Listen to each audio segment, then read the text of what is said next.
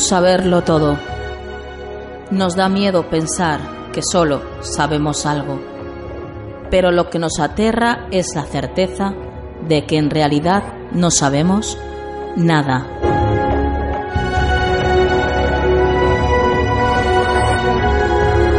Sígueme por los canales que atraviesan la oscuridad. Remaremos sin descanso.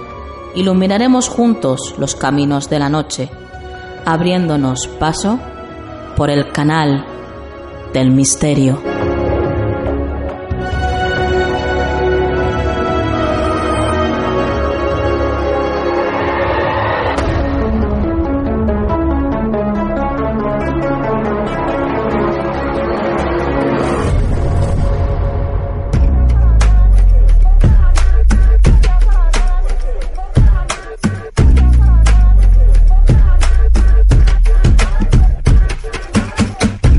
Buenas noches misteriosos, soy Nuria Mejías y esto es Canal del Misterio.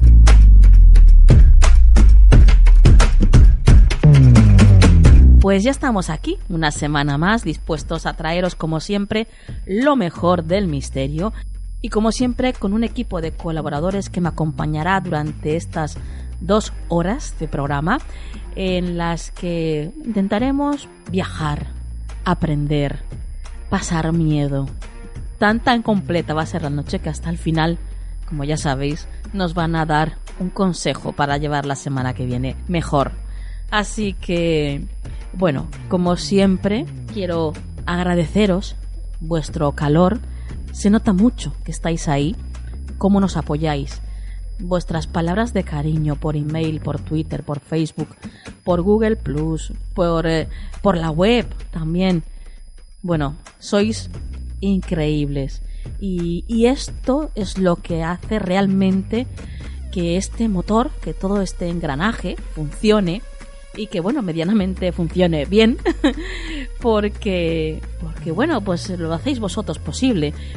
Igual que habéis hecho posible el que esta semana hayamos conseguido ser en el ranking de podcast de la categoría de cultura y sociedad en iTunes, el número 25. Bueno, para nosotros es un privilegio y, y un honor el que todos y cada uno de vosotros hayáis sido partícipes de habernos colocado ahí en ese ranking en el puesto 25.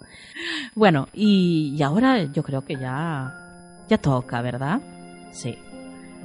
Allá vamos. Comenzamos. El cajón de Nuria en Canal del Misterio. Abrimos el cajón de Nuria y lo hacemos para encontrarnos un libro, el libro Anatomía de las Casas Encantadas de la editorial Luciérnaga.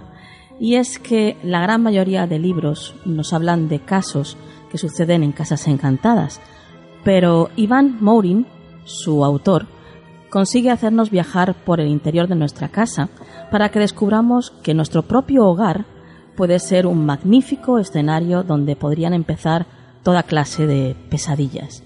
Y es que Anatomía de las Casas Encantadas es un libro donde se nos plantea este fenómeno desde un punto de vista absolutamente innovador, en el que Iván nos hace ver que allí donde menos lo esperemos, pueda parecer un fenómeno inexplicado. Iván Mourin es escritor, guionista y criminólogo, autor de novelas de terror como Niños Perdidos o Sociedad Tepes. Ha sido también colaborador del programa Cuarto Milenio y ha dirigido dos cortometrajes, Intrusos, con el que ganó el premio del público en el Festival Internacional de Cine Fantástico de Sitges en 2014, y Memento Mori, y por supuesto, ganador del Premio Enigmas 2015. Buenas noches, Iván. Hola, buenas noches, ¿qué tal? Bienvenido a Canal del Misterio. Muchas gracias.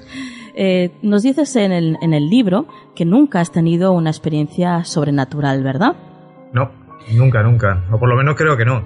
Sin embargo, ¿recuerdas por lo visto las vivencias que tenías en una casa antigua que visitabas de pequeño de una forma muy particular?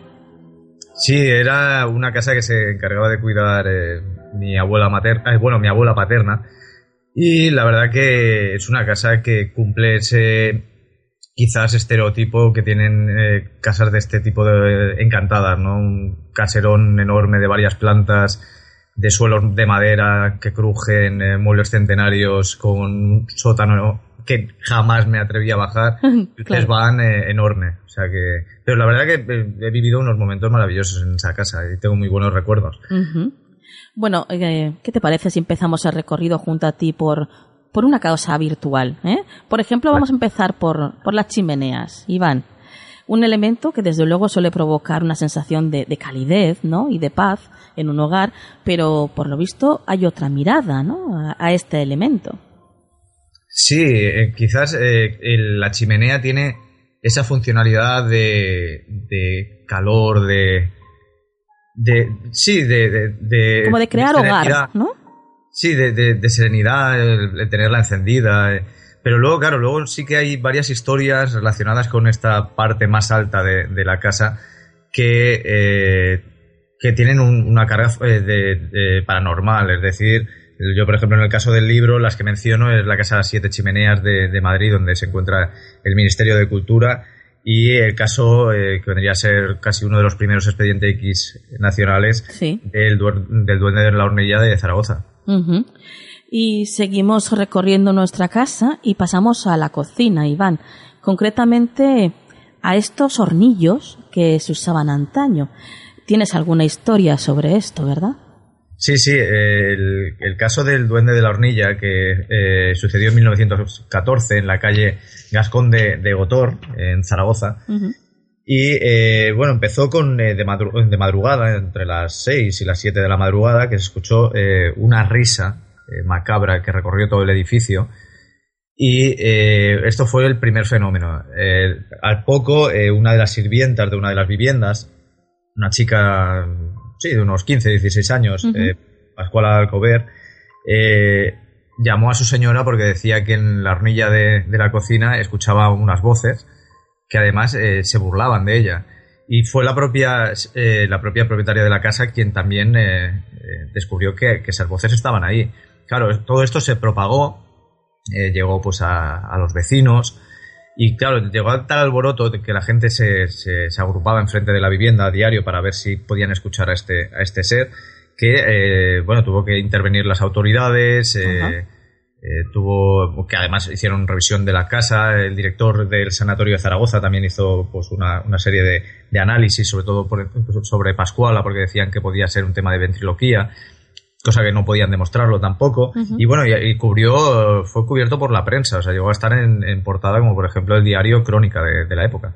Continuamos por el viaje por nuestra casa y pasamos al desván, ese lugar pues donde dejamos todos nuestros trastos, ¿no?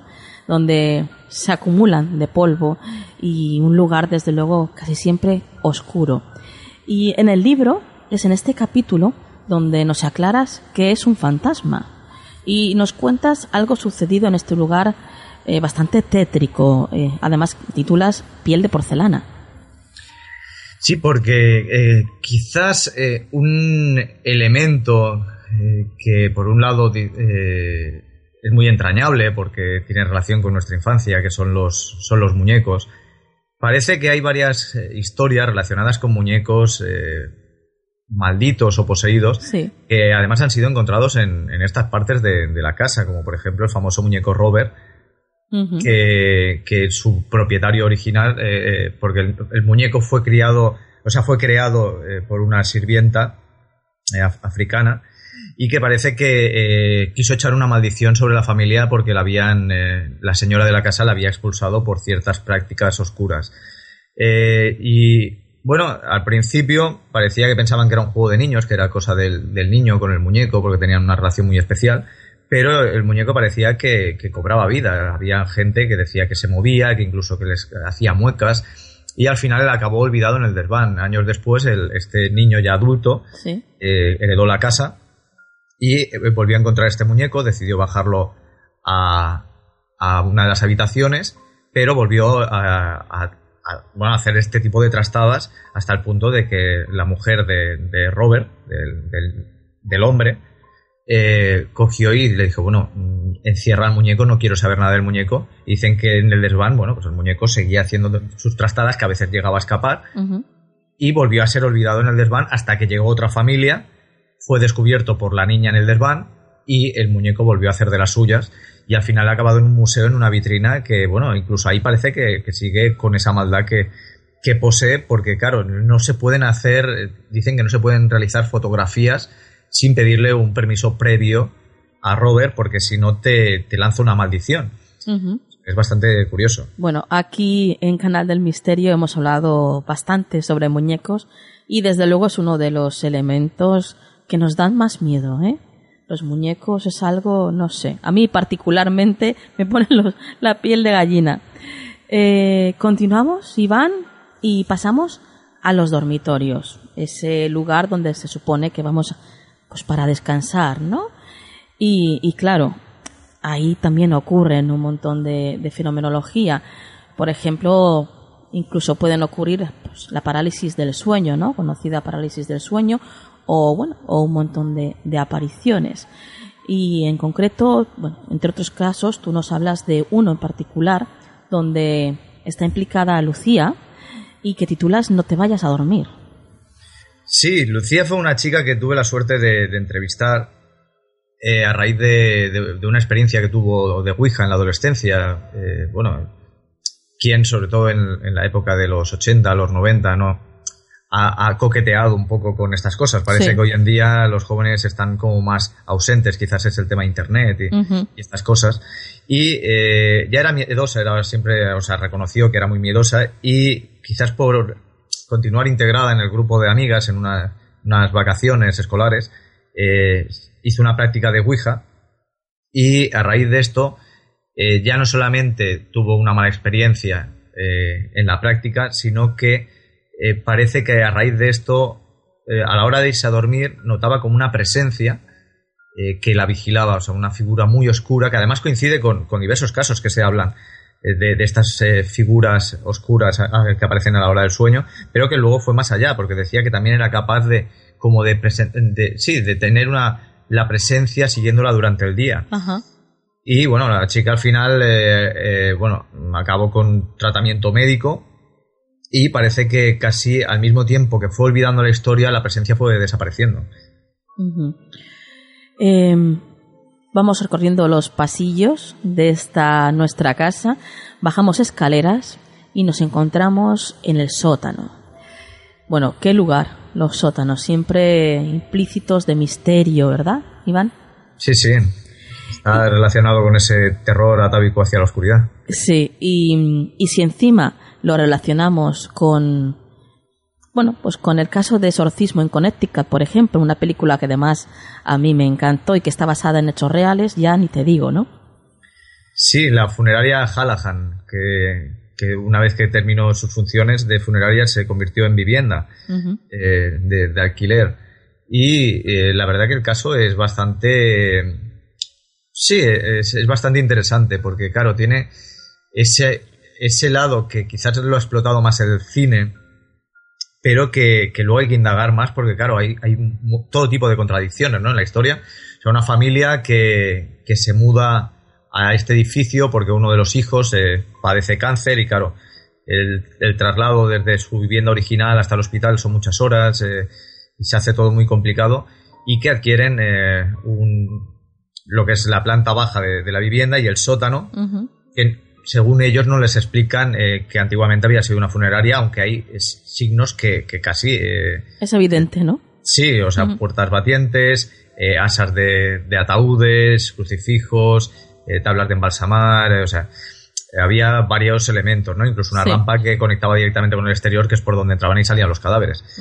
Pero, claro, a raíz de esto empiezan a tener todos los miembros, parece que todos los miembros de la familia, primero visiones, de figuras que además se parecen mucho porque son figuras pálidas, algunas con unos brazos larguísimos, ropas antiguas, pero claro, eh, las visiones no quedan allí y parece que llegan a sufrir abusos sexuales por parte de, estas entidades, eh, agresiones de todo tipo, eh, hasta el punto de que el hijo mayor, el afectado de, cáncer, eh, llega a agredir sexualmente a una de sus primas que lleva unos días, bueno, lleva una temporada viviendo con ellos porque cede a estas voces, a estas entidades para que, para que eh, haga esta, este mal ¿no? que, ellos quieren que, realice. Menudo caso, menuda experiencia, madre mía. Eh, bueno, y vamos a, a salir del sótano y salimos también de la casa para encontrarnos ya, casi para terminar, pues con el jardín. Y en el jardín, bueno, en el jardín puede haber montones de cosas, hasta, hasta incluso un cementerio, quién sabe, ¿no? Y un poltergeist que sucedió en uno en concreto.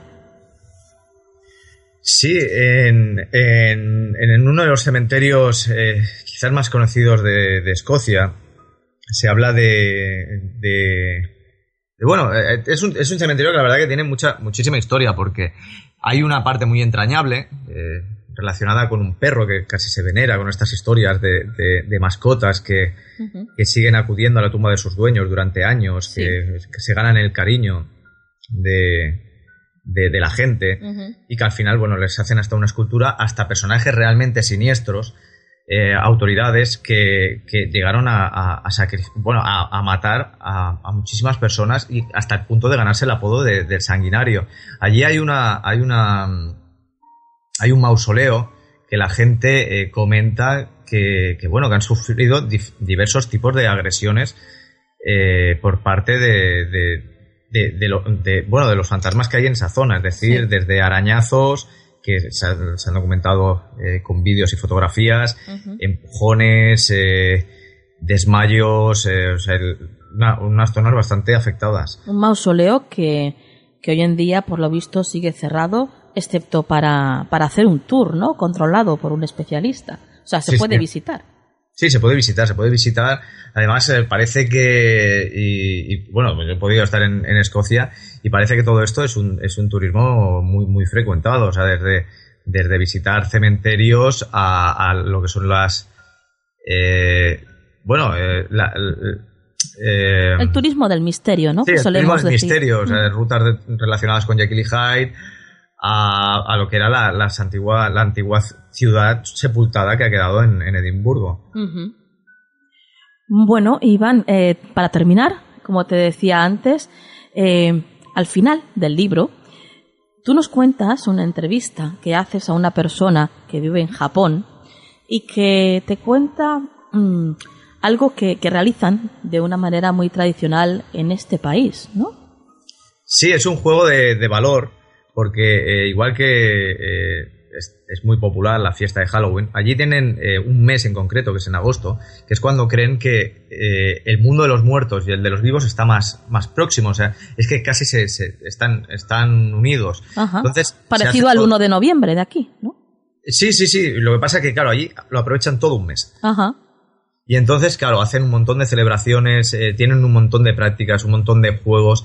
Y uno de ellos eh, viene a ser una prueba de valor que le pasó a, a, este, a este amigo, que, eh, claro, además resultaba que, claro, era el, el, el extranjero listillo, el, graciosillo del grupo, y quisieron quizás eh, jugarle una, una, mala pasada. Él, cree que, que, puede ser eso.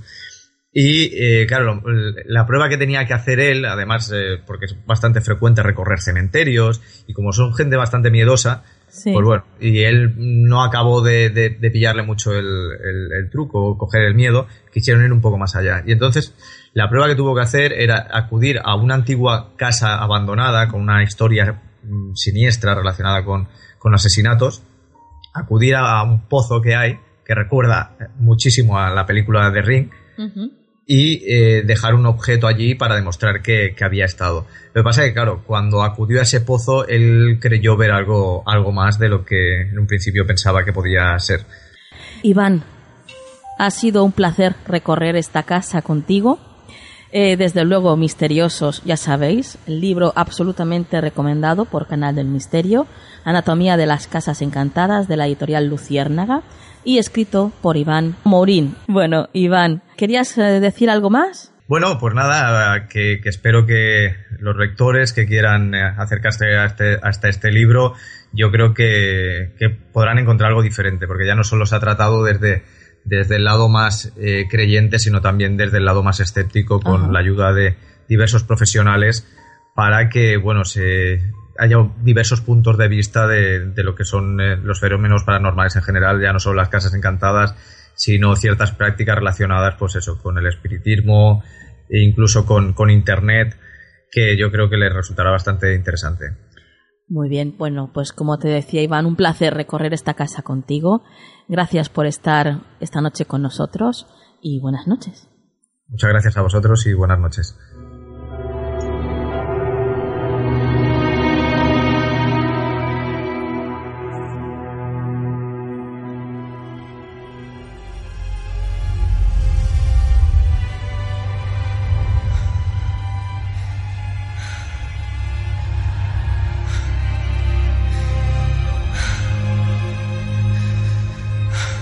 Fantasmas existen. De eso estoy segura.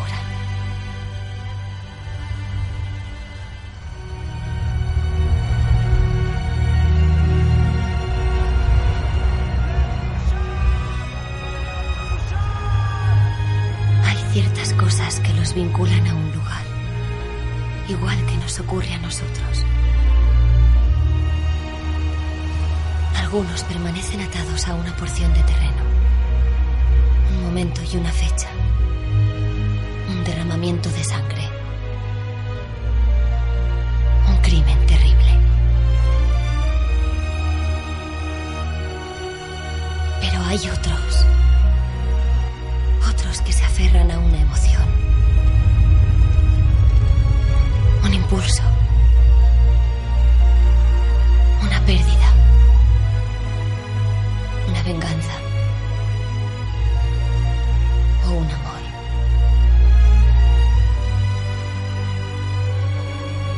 Y esos... Esos nunca se van.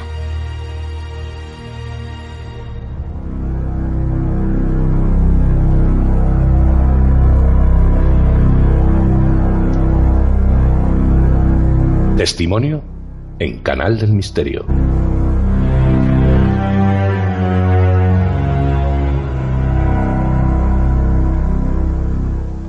Continuamos el programa con Gilberto Aguilar.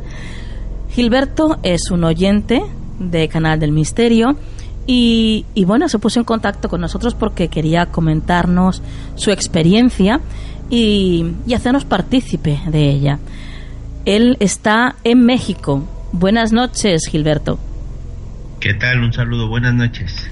Bueno, eh, deseando, deseando que nos cuentes ya eh, esta aventura, esta experiencia rara, rara experiencia que, que te pasó y que además, por lo visto, no fue algo puntual, ¿verdad? Fue algo que, que sucedió durante, largo tiempo, vamos.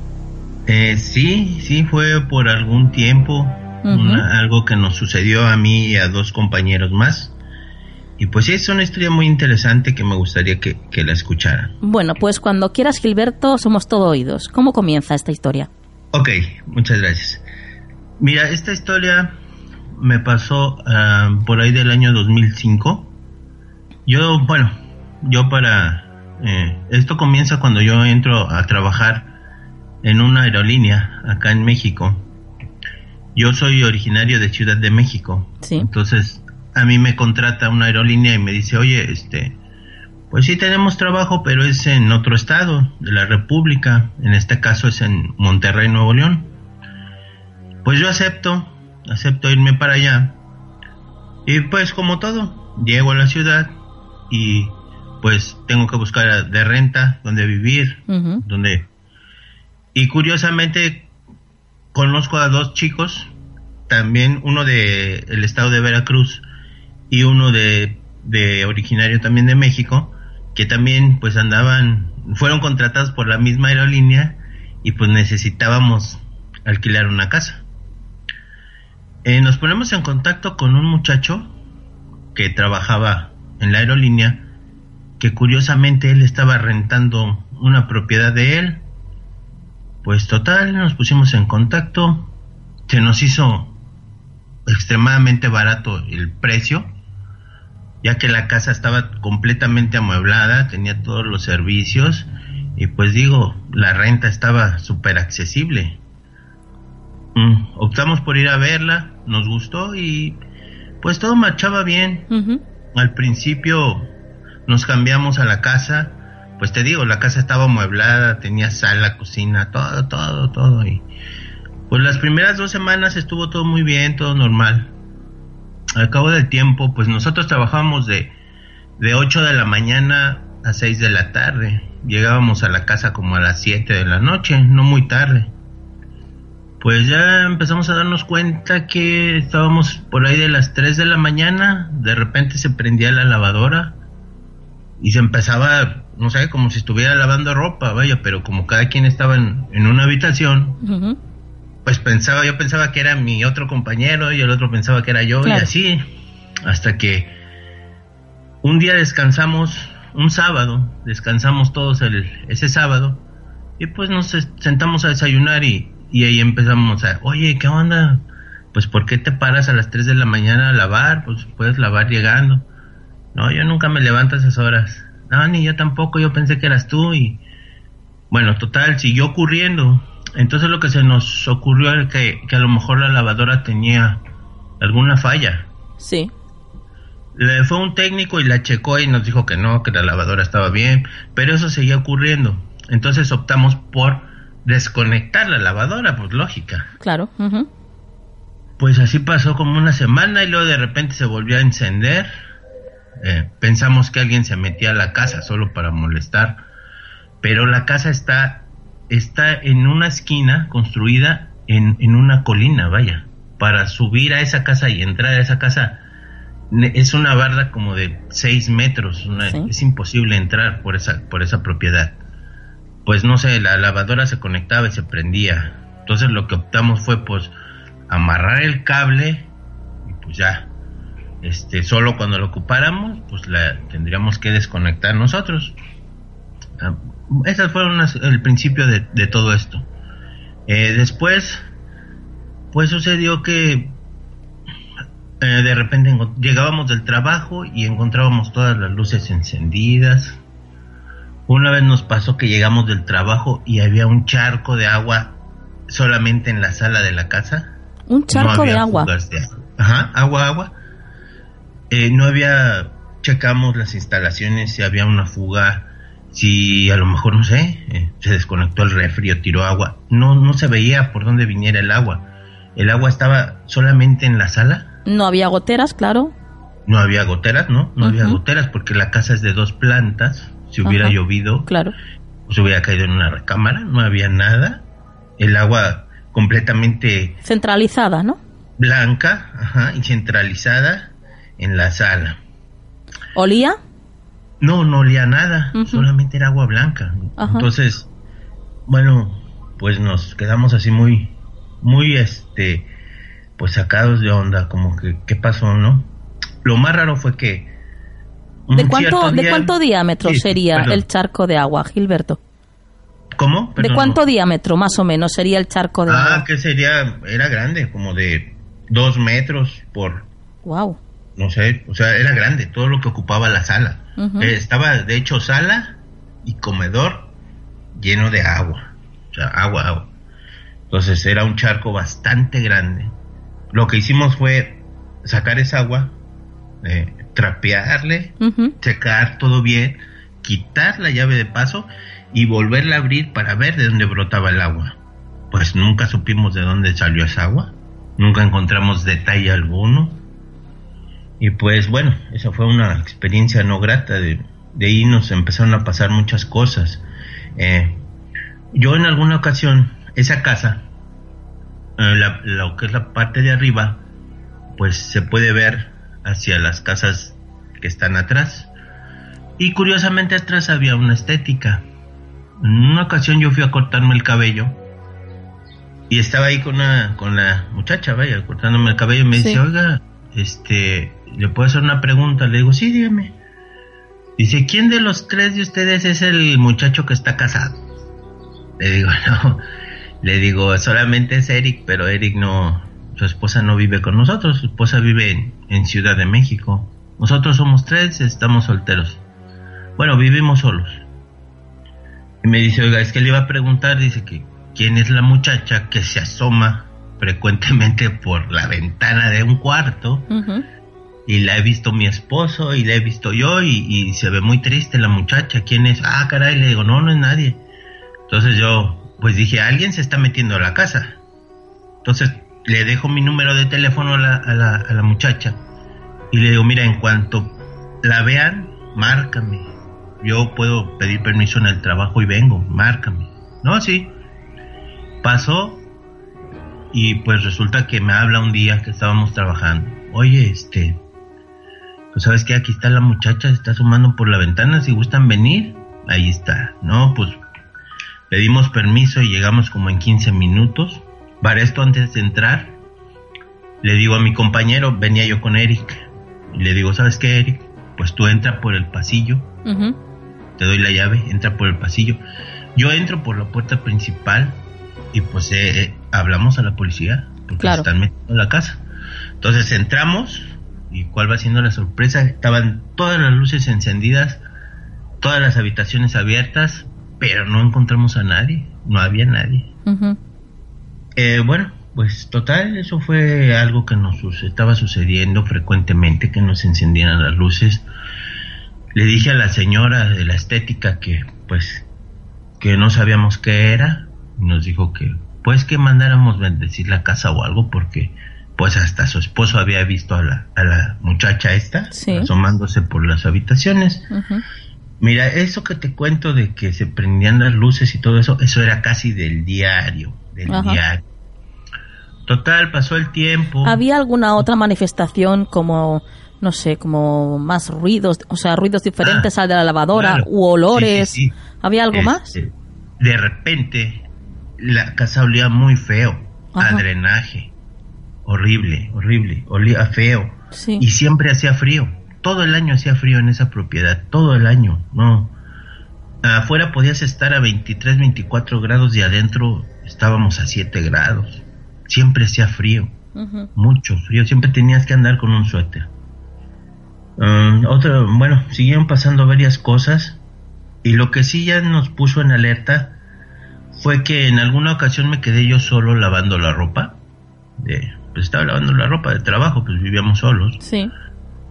Y teníamos una cubeta afuera en el patio. Esa casa tenía un patio atrás, en la parte de atrás, pero como te digo, nadie se podía meter. Ahí lavábamos la ropa. En cierta ocasión yo estaba lavando la ropa y necesitaba entrar a la casa porque tenía un patio y una puerta por la parte de atrás. Cuando yo voy entrando hacia la casa, teníamos una cubeta con envases exactamente en una esquina. Y cuando yo intento abrir la puerta para entrar a la casa, pues me lanzaron un envase y ese envase se estrelló al lado de mi, de mi cabeza.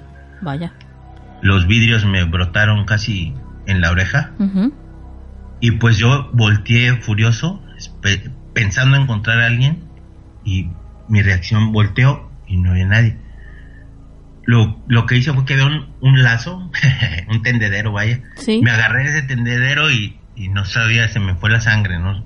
Yo no vi nada, solamente vi que me aventaron la botella eh, a los pocos minutos llegaron mis compañeros, Daniel y Eric, y, me, pues sí me habían un poco espantado, ya les dije lo que había pasado.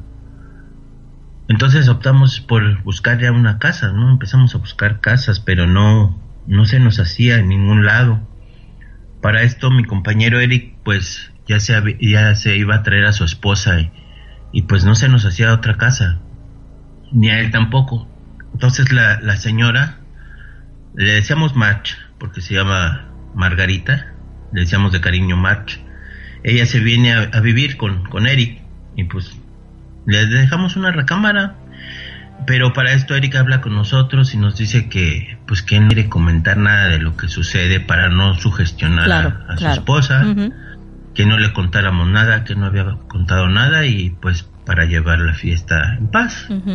Nos pareció buena idea, siendo que es una mujer y pues no queríamos que se sugestionara en esas cosas. Porque déjame decirte, hay gente que, que tú platicas esto y gente que te ve como loco, que no te cree. Sí, sí, sí. Hasta que te pasa, hasta que les pasan las cosas, pues te creen. Entonces, llega su esposa y pasan, pasan las semanas y un día nos junta a todos ella, un, sábado igual que descansamos. Mm, Baja la muchacha y nos dice, oye, ¿qué? Necesito hablar con los, con los tres, dice, con Eric también. Ah, sí, sí, ¿qué pasó? ¿Quién, quién de ustedes es el chistosito que se regresa y me enciende todas las luces cuando se van a trabajar? No, pues nadie. Mm, De hecho, Eric se va con nosotros y pues no, no tenemos nada que regresar. Le explicamos a ella que no teníamos ningún motivo para regresar y ella se quejaba que le encendían todas las luces. En alguna ocasión ella se estaba bañando y y ya cuando bajó encontró el agua, también ella, en la sala, el charco de agua. También ella lo encontró. O sea que lo del charco eh, se produjo dos veces. Sí, fue dos veces lo del charco de agua.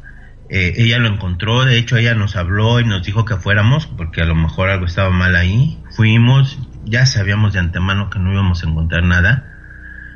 Entonces yo empiezo a, a conectar al, al muchacho este que me renta la casa, porque el trato lo hizo conmigo. Y le digo, ya sabes que pues en tu casa pasan cosas raras, hombre. Este, pues, ¿qué pasó? ¿Qué? Fíjate que nos pasa esto. Y nos dice, no, ustedes están locos. Dice, al igual que los otros que estaban ahí también están locos. Le digo, "¿Pero- ¿pero por qué? Me dice, es que yo le rentaba la casa a otro muchacho de Guadalajara y me decía que le jalaban las cobijas y que lo descobijaban y que le hacían ruidos. Dice, y se fue, mejor se fue. Dice, ustedes también están locos. Que no, no nos creyó, vaya. Sí. Total, siguió pasando el tiempo. Mm, Y este, ahora lo, lo que más se escuchaba era que llegaban como a las 3 de la mañana. Siempre llegaba alguien a las 3 de la mañana. No sé quién era, pero como relojito, a las 3 de la mañana se escuchaba que abrían la puerta, se escuchaban tacones subiendo las escaleras y se detenían en la recámara. Y muchas veces salimos a ver quién era. Nadie, la casa vacía. Pero eso era muy frecuente. Las cosas empeoraron después mucho más. Se nos ocurrió la idea de un compañero. Él es muy religioso de ahí de la empresa y nos dijo que él podía ir a rezar en la casa. Si nosotros queríamos, por supuesto. Claro. Ah, por supuesto que sí, toda ayuda es bienvenida, dijimos, adelante. Pues él fue, llevó agua bendita, empezó a rezar. Para estaban como las 11 de la noche, porque fuimos a conseguir el agua bendita y todo. Empezamos a hacer oración ahí. Se fue la luz y mi amigo, el que estaba rezando, de repente dice, oye, permíteme entrar a tu baño. Claro que sí, adelante. Fue y de repente soltó un grito fuerte y salió del baño. Y ¿qué, qué pasó? Y se agarraba la cabeza. Dice, ¿sabes qué? Ya me voy. Mm, Porque algo me, me aventaron algo en el baño. ¿Cómo que te aventaron algo en el baño? Sí, me aventaron algo en el baño. En la cabeza. Y, y lo checamos y sí tenía una pequeña abierta en la cabeza. Sí. Y le digo, ¿qué pasó? O sea, él estaba mal, completamente mal. Se- como que se iba a desmayar. Lo sentamos en el sillón. No podía hablar, no quería hablar. Y ya le digo, a ver, dime, ¿qué pasó? Tranquilízate. Dime qué pasó. ¿Qué sucede? Me dice, me aventaron algo, dice, en la cabeza. Y cuando se escuchó lo que cayó, se escuchó como una moneda.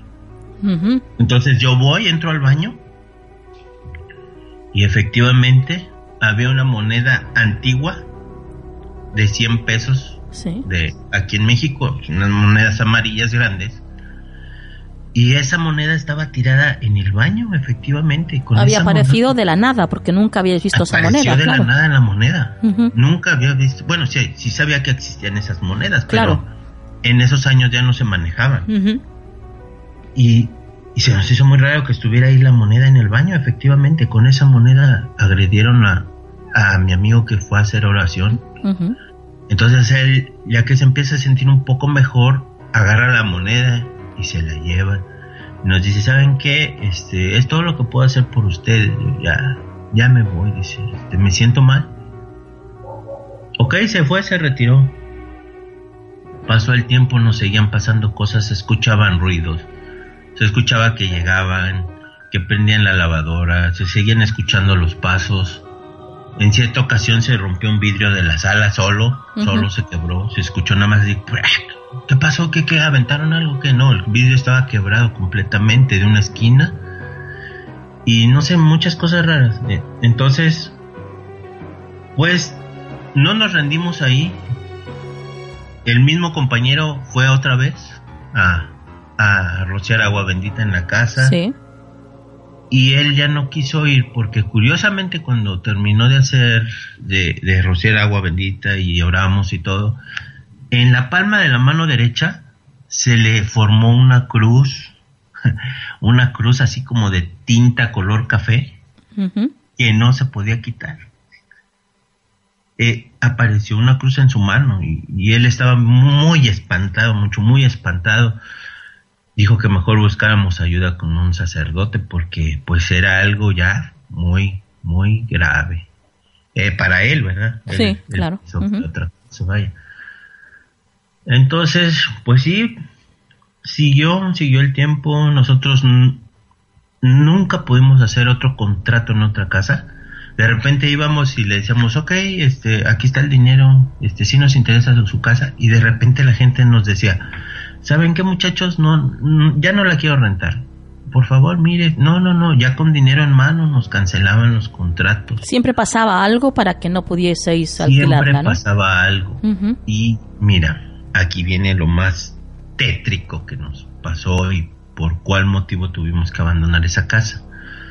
En cierta ocasión descansamos, Eric y yo, y estábamos desayunando en la, pues en la sala.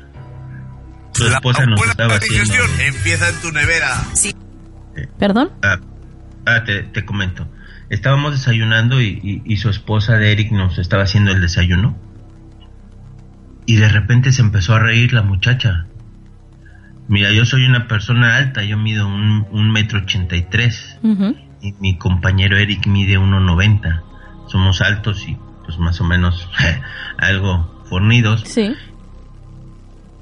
Y esta, esta muchacha se empieza a reír, pero feo, y, y deja de hacer lo que estaba cocinando y nos voltea a ver así de repente. Y Eric y yo nos quedamos viendo, así como que, su cara de ella cambió completamente. Haz de cuenta que les, su cara se puso con hoyuelos, como con... Bultos. Como con puntos, granos, granos así, toda su cara roja, una mirada horrible. Entonces le di, se para Eric y me dice, ayúdame, dice, porque sabes que esto ya, ya se salió de, de control. Entonces, donde se para mi amigo y la quiere agarrar, no te miento, lo agarró del pecho y lo lanzó hacia la puerta de la entrada. Wow. Así salió disparado mi amigo. Entonces yo me paro y le agarro de un brazo y me quiere agredir a mí y se le va mi amigo y entre los dos la agarramos, cada quien de un brazo y le dijimos que se calmara, pero ella nos nada más estaba riendo, horrible, una risa horrible. Lo que se nos ocurrió fue sacarla de la casa. Estaba lloviendo. Ese día llovía muy fuerte. Sí. La sacamos de la casa y la sentamos en, la banqueta afuera. Con ella nos sentamos y nos quedamos así pensando que, pues, qué íbamos a hacer, vaya. Entonces, lo que se nos ocurrió para esto ya eran, eso pasó como a las 5 de la tarde. Ella decía, decía algo más, seguía riéndose, gruñía. Solo se reía y su cuerpo estaba extremadamente caliente. Su cuerpo se cuenta como si tuviera temperatura, calientísimo. Entonces la sacamos de la casa y al parecer las cosas como que se iban calmando, su rostro fue cambiando, su rostro volvió a la normalidad al cabo de tres horas que estuvimos afuera mojándonos. Y lo peor del caso es que la gente nos veía y nadie nos ayudaba. Nadie nos decía, muchachos, qué les pasa, qué tienen o por qué se están mojando. Nada, nada. Éramos como extraños. Nadie nos, nadie nos ayudaba. Entonces, pues pasó eso ese día. Ya estábamos bastante preocupados, no dormíamos pasó eso. Al siguiente fin de semana nos tocó igual descansar.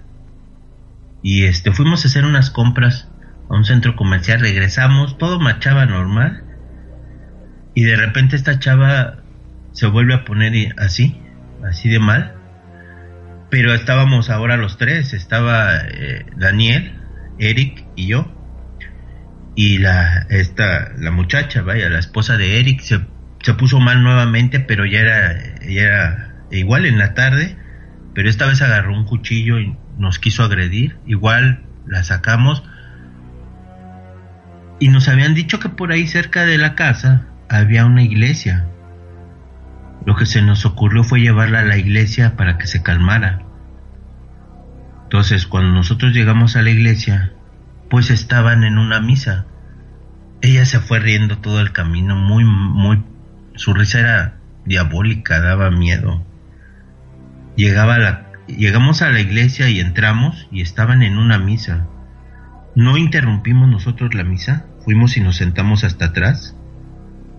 Y ella empezó a hablar como en no sé qué idioma sería, empezó a balbucear, decir cosas que no entendíamos. Íbamos los tres, cada uno la tenía sujeta de, un brazo y este Daniel estaba sentado atrás de nosotros, le agarraba la cabeza porque hacía movimientos muy bruscos. Sí. Cuando nosotros nos sentamos atrás y esta muchacha empieza a hablar en otro un idioma, una lengua desconocida, el padre, fíjate, el padre que estaba dando la misa interrumpe la misa y, y con el micrófono dice, recuerdo las palabras, dijo, eh, hermanos, eh, vamos a parar nuestra celebración porque estos jóvenes que acaban de llegar necesitan ayuda. Toda la gente nos voltea a ver y nosotros sentados hacia atrás y nos dice, vengan. Ella no quería ir, la muchacha se puso muy mal, empezó a vomitar, se puso mal. El padre, no sé, traía como una botellita como con una botellita como con aceite, no sé. Le formó una cruz en la frente y se calmó, pero no cambió, su rostro era como la vez anterior, era grotesco. Entonces el padre agarra y nos dice, ¿qué, qué les pasa muchachos? Ya les te empezamos a decir lo que pasaba. Entonces para esto ella la, la pasan a como a un cuarto.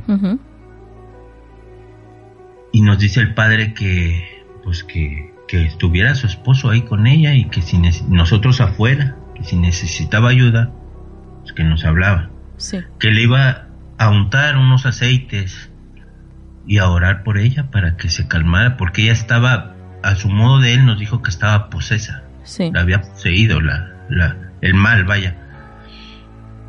Entonces, a nosotros nos confiesa, el otro, había dos sacerdotes, uno de ellos nos confiesa a nosotros y dice, para que ustedes nos ayuden tienen que estar confesados y todo, sí, ya. Nos confesó, pudimos entrar al, cuarto donde la tenían a ella ella ya estaba como desmayada, parece, cuando nosotros entramos, no sé qué, qué, qué, qué hicieron.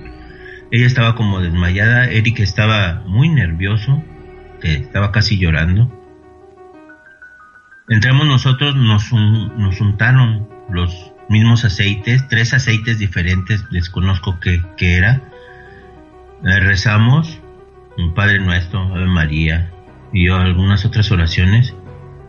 Y el padre nos dijo que teníamos que salirnos de esa casa, que ya no teníamos que regresar a esa casa porque pues ya, lo, ya nos había atentado contra integridad física de nosotros.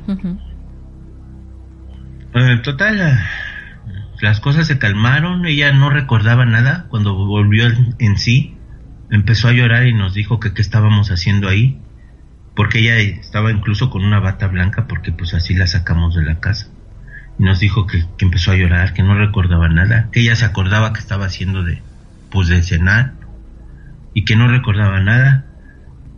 Y el padre, entonces yo le dije al padre, le digo, padre, pues ¿por qué no vamos a la casa? Me dice, no, yo no puedo ir a su casa, porque si yo voy a su casa, el mal me va a atacar a mí yo necesito prepararme con días de anticipación, estar en ayuno y conseguir algunas otras cosas. No puedo ayudarlos, muchachos. Lo que puedo decirles es que ya no entren en esa casa. Claro. Ok. Entonces yo me pongo en contacto con un amigo que tenía una camioneta grande y le digo, ¿sabes qué? Felipe, necesito que nos eches la mano. Este, pasó esto y esto. Y me dice, ok, voy para allá. Ok. Este, a ella ya no la dejamos entrar en la casa por lógica.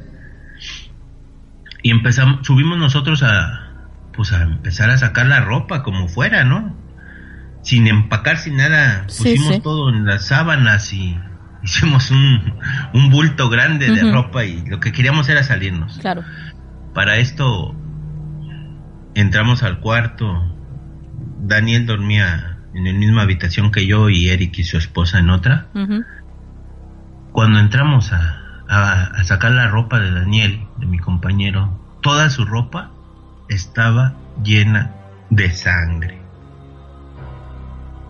¿Cómo no nos explicamos por qué estaba la ropa llena de sangre? ¿Cómo estaba toda embarrada su ropa? Pero solo la de él, llena de sangre pues no sé, lo que nos dio bastante miedo, lo que quisimos era, lo que queríamos era ya salirnos. Eric estaba afuera de la casa con su esposa, no, no la dejábamos entrar. Y, y de repente suena mi celular y era mi amigo Felipe al que le había pedido el favor de que nos llevara a, pues, a cambiarnos de casa allá donde fuera. Y me dice, ¿sabes qué? Me ocurrió algo bien raro. Eh, vengo aquí por una carretera y la camioneta se apagó, no prende, está muerta completamente, no es la batería, no, pero la camioneta está seminueva, no, no, no sé qué tiene, no arranca, dice, déjame ver qué puedo hacer, estoy parado a la orilla de la carretera, pero no hay nadie. Dice, en un rato llego, le digo, ok, pues nos dieron las once y media de la noche y no llegaba nadie. Para esto había un señor abajo que vendía fruta y tenía una camioneta. Entonces le dije a Eric, le digo, ¿sabes qué? Déjame muevo, voy a decirle al señor que nos haga el favor. No, sí está bien. Le dije al señor de la frutería y si nos ayudaba a cambiarnos de casa y aceptó, dijo, sí, claro que sí. Bueno, esa casa te digo, está en una subida, está muy difícil y la frutería estaba casi enfrente hacia abajo.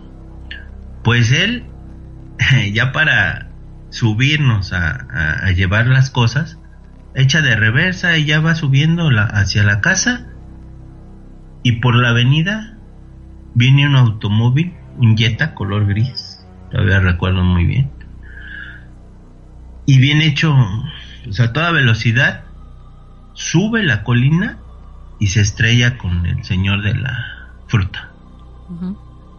Entonces, pues ya no nos pudo llevar. Entonces nos ya no sabíamos qué hacer, la verdad, ya estábamos muy espantados, ya estábamos bien, bien mal. Claro, todo salía mal. Sí, todos ya Parecía todo un complot, ¿no? Para que no nos fuerais de ahí. Total que mi amigo Felipe, el de la camioneta, llegó, no sé cómo le hizo, llegó y nos llevó a su... A él tenía una casa en otra colonia y nos llevó a esa casa y nos dijo pues que ahí, que ahí viviéramos mientras entonces, ya estando todos ahí platicando, le preguntamos a, a la esposa de Eric, pues, que, qué había pasado, que por qué nos atacaba o qué recordaba. Y lo que nos sorprendió bastante fue que ella dice que ella salió de bañarse y vio vio a la, a la muchacha esa que decían que se aparecía. Nos la describió perfectamente, dice. Yo la vi saliendo del baño estaba parada aquí afuera de la, de la recámara y ya nos dijo, cabello rubio, abajo del hombro, abajito del hombro, este, tenía un tatuaje en la mano, en, el hombro derecho, una R, dice, pero yo me sentí que me desmayé o no sé, dice, por cuando la vi y volteó a ver sus pies, sus pies dice que eran como pies de, de gallo tenía pies de gallo. La, la, este, este ser que se le apareció, ente o no sé qué sea, tenía los pies de gallo. Entonces dice que ella sintió desmayarse y ella cree que en ese momento fue cuando, cuando la cosa esa se le metió. ¿En qué acaba todo esto? Pues en que nos tuvimos que cambiar de casa. Y antes de que nos cambiáramos de casa y el padre nos, nos dejara ir, nos, había, nos regaló unas medallas de un santo, San Charbet creo se llama, y nos dijo que con esas medallas esa cosa ya no nos iba a, seguir. Ajá. lo que esa cosa quería pues era que nadie la molestara, que ella a lo mejor estaba enterrada por ahí o no sé, jugaron algo ahí, no sé, no, no, no nunca, nunca supimos en realidad qué pasaba. Y ese, esa, esa fue la forma en que nosotros pudimos quitarnos de eso, cambiándonos de casa. Ya después ya cada quien hizo su vida, ya nos... Eric se fue a vivir a otra casa. ¿Esto hace cuánto este, tiempo, Gilberto? ¿Perdón? ¿Hace cuánto tiempo pasó todo esto? Esto fue en el año 2005. Ajá. O sea que estamos hablando ya de hace 11 años. Sí. ¿Y habéis vuelto a pasar por allí cerca, por esta casa o no? Sí, claro que sí. Este, bueno, yo vivo en la misma ciudad, pero un poquito más lejos. Y de repente paso por ahí y recuerdo todo. La casa está sola, está deshabitada. Está deshabitada, vaya. Sí, nadie ha querido vivir ahí. El muchacho que nos la que nos la rentaba se salió de la compañía y pues ya no tuvimos contacto con él. Él se salió y la casa sigue sola, eh, sigue todo igual, está muy abandonada, eso sí, pero nadie quiere vivir ahí.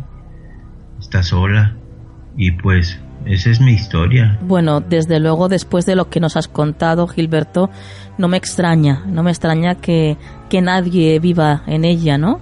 Porque menuda experiencia, vaya, vaya. No, no, no, no, es terrible.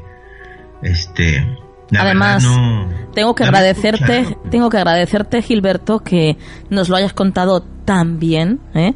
tan detalladamente, porque nos tenías aquí a todos embobados escuchándote.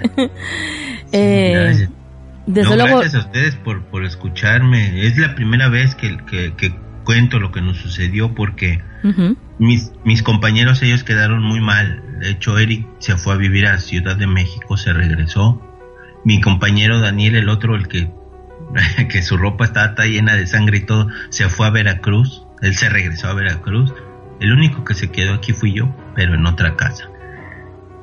Y, y sí, fue algo muy, muy, muy, muy mala experiencia, no sé, no sé qué, con qué nos enfrentábamos, desconozco. Nosotros pedimos ayuda también a un el sacerdote, aquel que os dijo que necesitaba eh, prepararse durante días y hacer ayuno, al final entonces no fue, ¿no? No fue, no, él no quiso ir. Él no quiso ir porque él también nos comentó que en esa misma calle, eh, él nos dijo que había ido anteriormente porque una vecina, curiosamente de, de la misma cuadra, a ella le, eh, le, hacían maldades y se le aparecían dos niños. Y él mismo, el sacerdote, nos dijo que él había ido a rezar y que no pudo hacer nada. O sea, al, contrario, le hacían cosas peores a la señora y de hecho esa casa también está vacía. Se tuvo que cambiar la señora también y él, él no quiso enfrentarse, de hecho, a, a la, al mal que estaba ahí en la casa de nosotros. Nadie quiso hacerlo. También pedimos ayuda a un famoso que era que investigaba todo eso. Sí. Curiosamente tuvo contacto conmigo porque yo estaba insistiéndole que si podía ir a la casa y cuando le conté lo que pasó se negó rotundamente a ayudarnos y a ir a la casa, siendo que ya estaba en Monterrey. Sí. Y nosotros le dijimos, "Oye, mira, este, vamos por ti, te pagamos lo pues lo que es y todo y, y pero ayúdanos, buscábamos ayuda desesperadamente." Claro, claro nadie nos quiso ayudar, nadie, nadie. Entonces, pues gracias a Dios se, calmó todo esto. Bueno, se calmó porque os fuisteis, claro. Sí, porque nos fuimos y porque la verdad ya no quisimos seguir investigando no, claro. porque no, no, no, no, lo que queríamos era ya salirnos, estábamos muy mal, la verdad. Eso, esto que te platico. Sí. haz de cuenta que me pasó ayer, ¿eh? O sea, lo recuerdo y y, así vuelvo a, a vivir todo lo que Son cosas que no se olvidan, ¿verdad, Gilberto? No, créeme que no, jamás, jamás, jamás se me va a olvidar todo eso. Bueno, mm, yo tengo que despedirte ya porque ya sabes cómo va esto y esto. El programa no para. el programa no para. No te preocupes. Pero quiero darte las gracias por, por contarnos tu caso, por contárnoslo como, como lo has hecho. ¿eh? Eh, gracias por tu generosidad porque yo sé que, que esto no es fácil de contar, sobre todo por lo que tú nos has contado, ¿no? Que muchas veces, pues, te tachan de loco o que te estás inventando la historia para llamar la atención de alguna forma. Sí, claro. Mm, gracias por todo esto, Gilberto. Y bueno, ya sabes que los micrófonos de Canal de Misterio siempre los tendrás abiertos. Si, si te pasa cualquier otra cosa, que esperamos que no. ¿eh? esperamos que no, Ya sabes dónde, dónde estamos. No, pues muchas gracias, Nuria, y felicidades por tu programa. Gracias, Gilberto. Buenas noches. Buenas noches, hasta luego.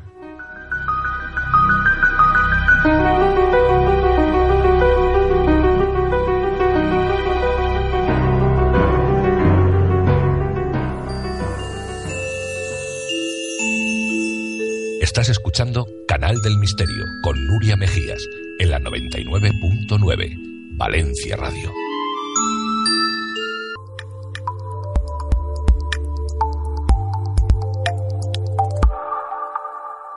actualidad en Canal del Misterio.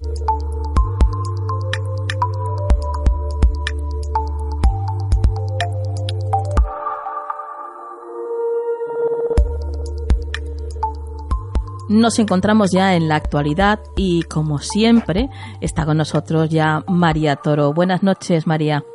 Buenas noches, Nuria. Comenzamos eh, con una noticia, bueno, triste porque el pasado jueves moría Edgar Mitchell a los 85 años de edad, el famoso astronauta, y hoy vamos a dedicarle la sección de actualidad, bueno, pues como un pequeño homenaje, ¿no? Hacia él. Cuéntanos, María.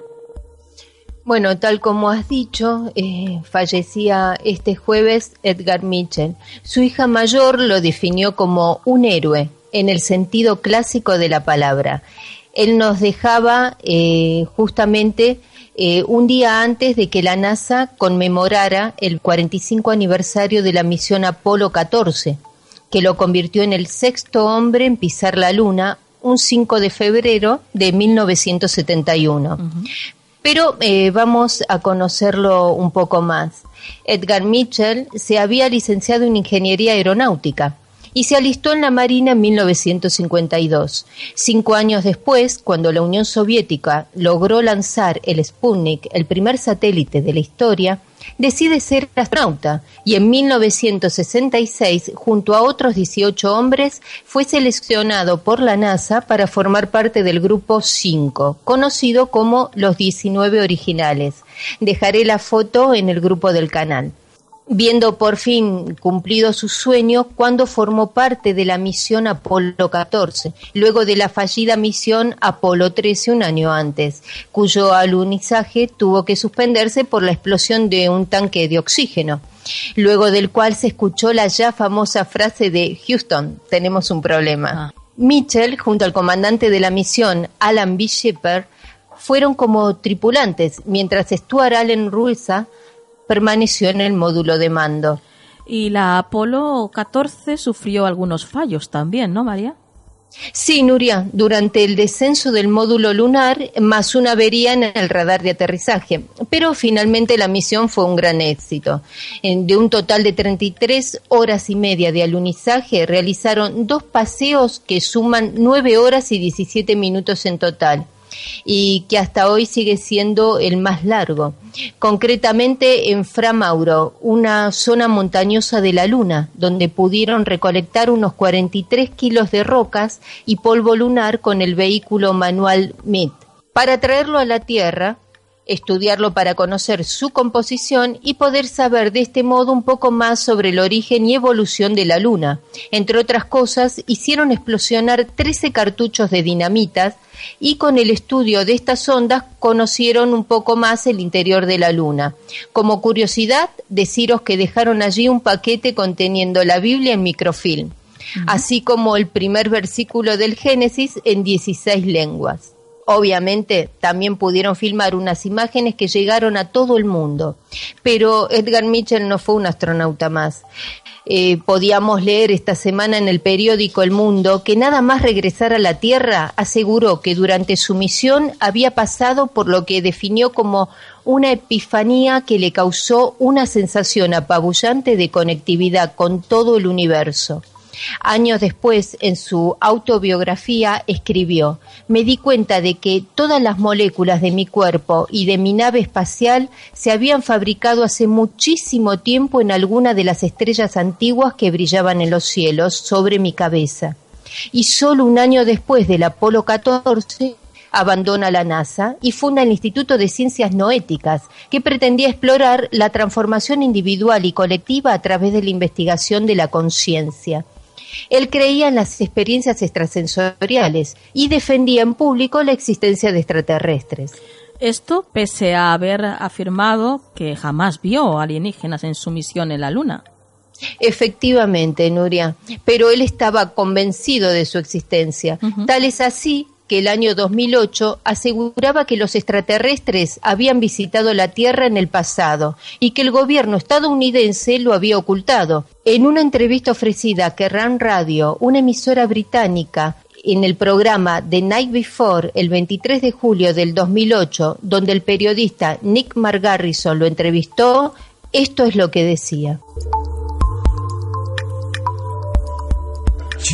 ¿Crees en la vida en otros planetas? Sí, no hay la menor duda. Y hay vida en todas partes del universo. No estamos solos en el universo. ¿Estás convencido de que no estamos solos en el universo?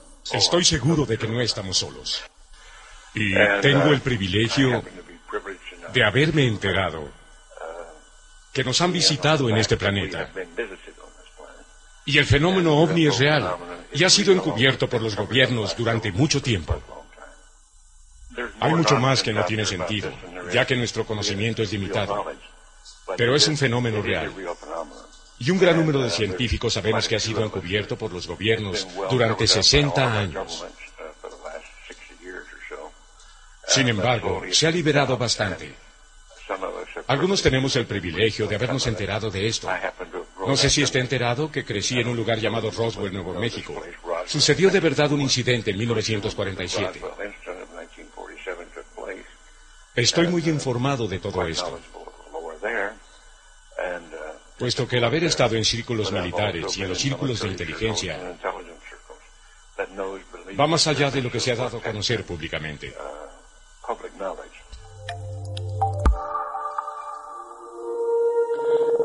Impresionante, ¿no? Sí, con la seguridad que lo afirma. Sí, sí, desde luego. Sin embargo, un portavoz de la NASA, al ser preguntado por esta cuestión por el mismo periodista, esto es lo que responde.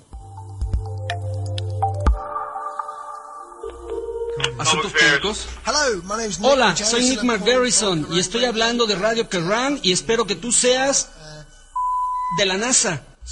Y he estado hablando con el doctor Edgar Mitchell, el sexto hombre que caminó en la Luna, y él nos habló de los alienígenas y que es un hecho que existen.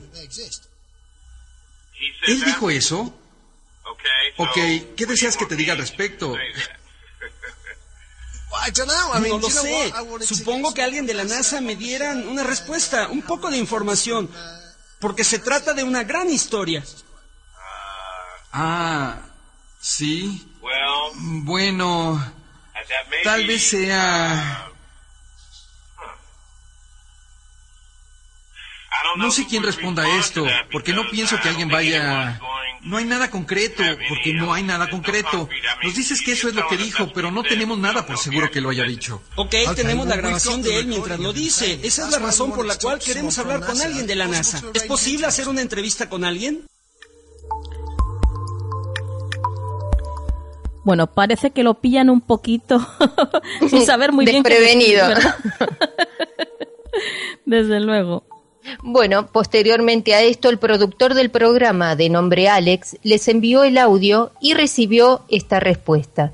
Querido Alex, la NASA no rastrea ovnis. La NASA no está involucrada en ninguna campaña de encubrimiento de vida alienígena en la Tierra o en cualquier parte del universo. El doctor Mitchell es un gran americano, pero no compartimos sus opiniones sobre este tema aunque Mitchell no fue el único astronauta en hablar de esto. Gordon Cooper, que participó en los años 60 en el programa Géminis de la NASA, también era un firme creyente en los extraterrestres y declaró haber tenido varios contactos con ellos. La célebre misión Apolo 11 de Armstrong y Aldrin también dio lugar a un hecho, cuanto menos confuso, cuando observaron una pieza metálica flotando en el espacio de unos 15 a 30 metros de diámetro, y de inmediato los expertos del centro de control en Houston cambiaron el canal de comunicación que utilizaban ellos con los astronautas y solo se podía oír la frase donde Armstrong decía,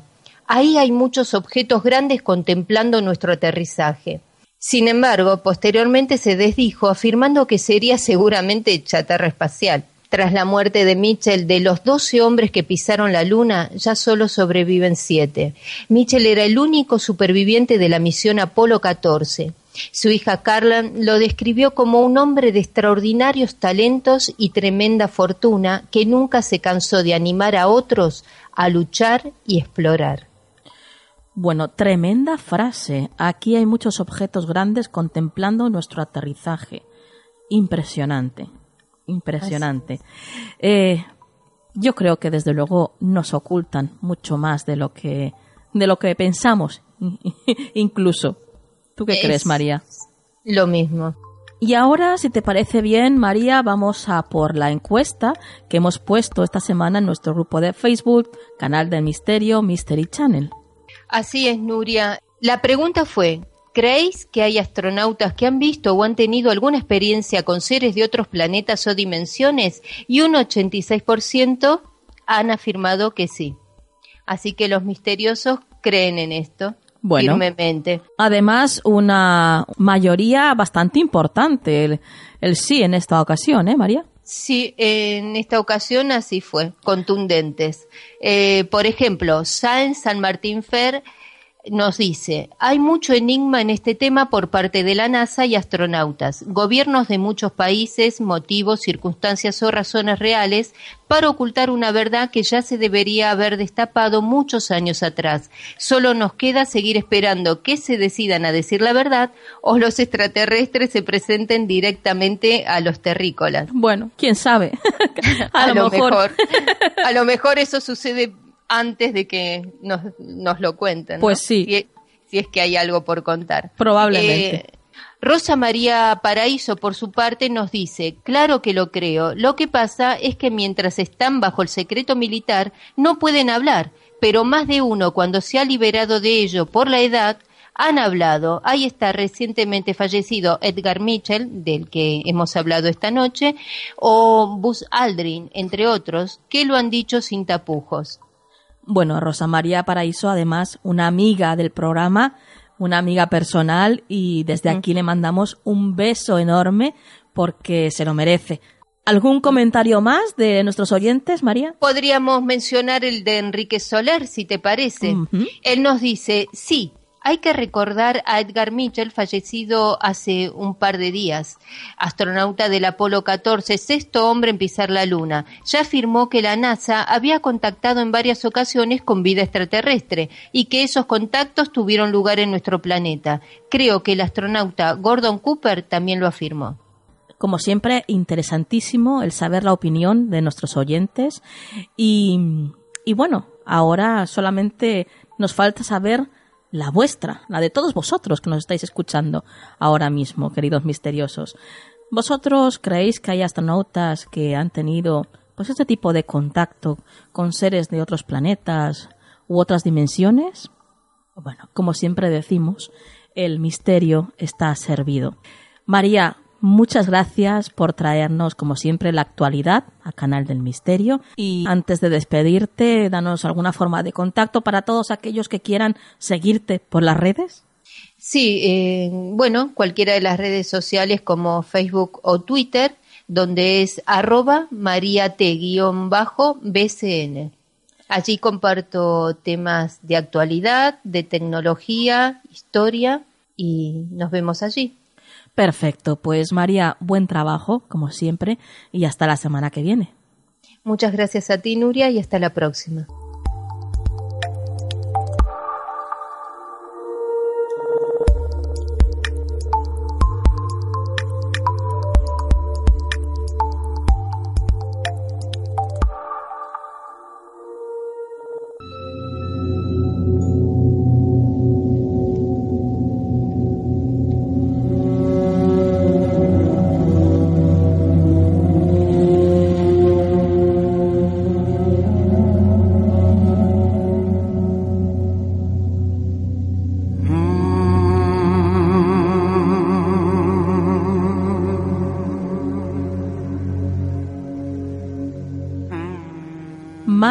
De 9.000 rostros pétreos distintos desafían las miradas de los cientos de turistas que diariamente visitan un antiguo mausoleo en el corazón del gigante dormido. Nos encontramos ante los guerreros de Xi'an y para ello vamos a viajar a China, el país más poblado del mundo. Alrededor de 1.200 millones de personas son testigos de una longeva tradición que convierte al país asiático en uno de los más misteriosos del mundo. Comencemos por el principio y, bueno, conociendo en profundidad quiénes eran los guerreros de Xi'an, por supuesto, para darnos esta respuesta y hablarnos mucho más y en profundidad sobre estos magníficos guerreros, está con nosotros esta noche Luis Tobajas. Buenas noches, Luis. Buenas noches, Nuria. ¿Cómo estás?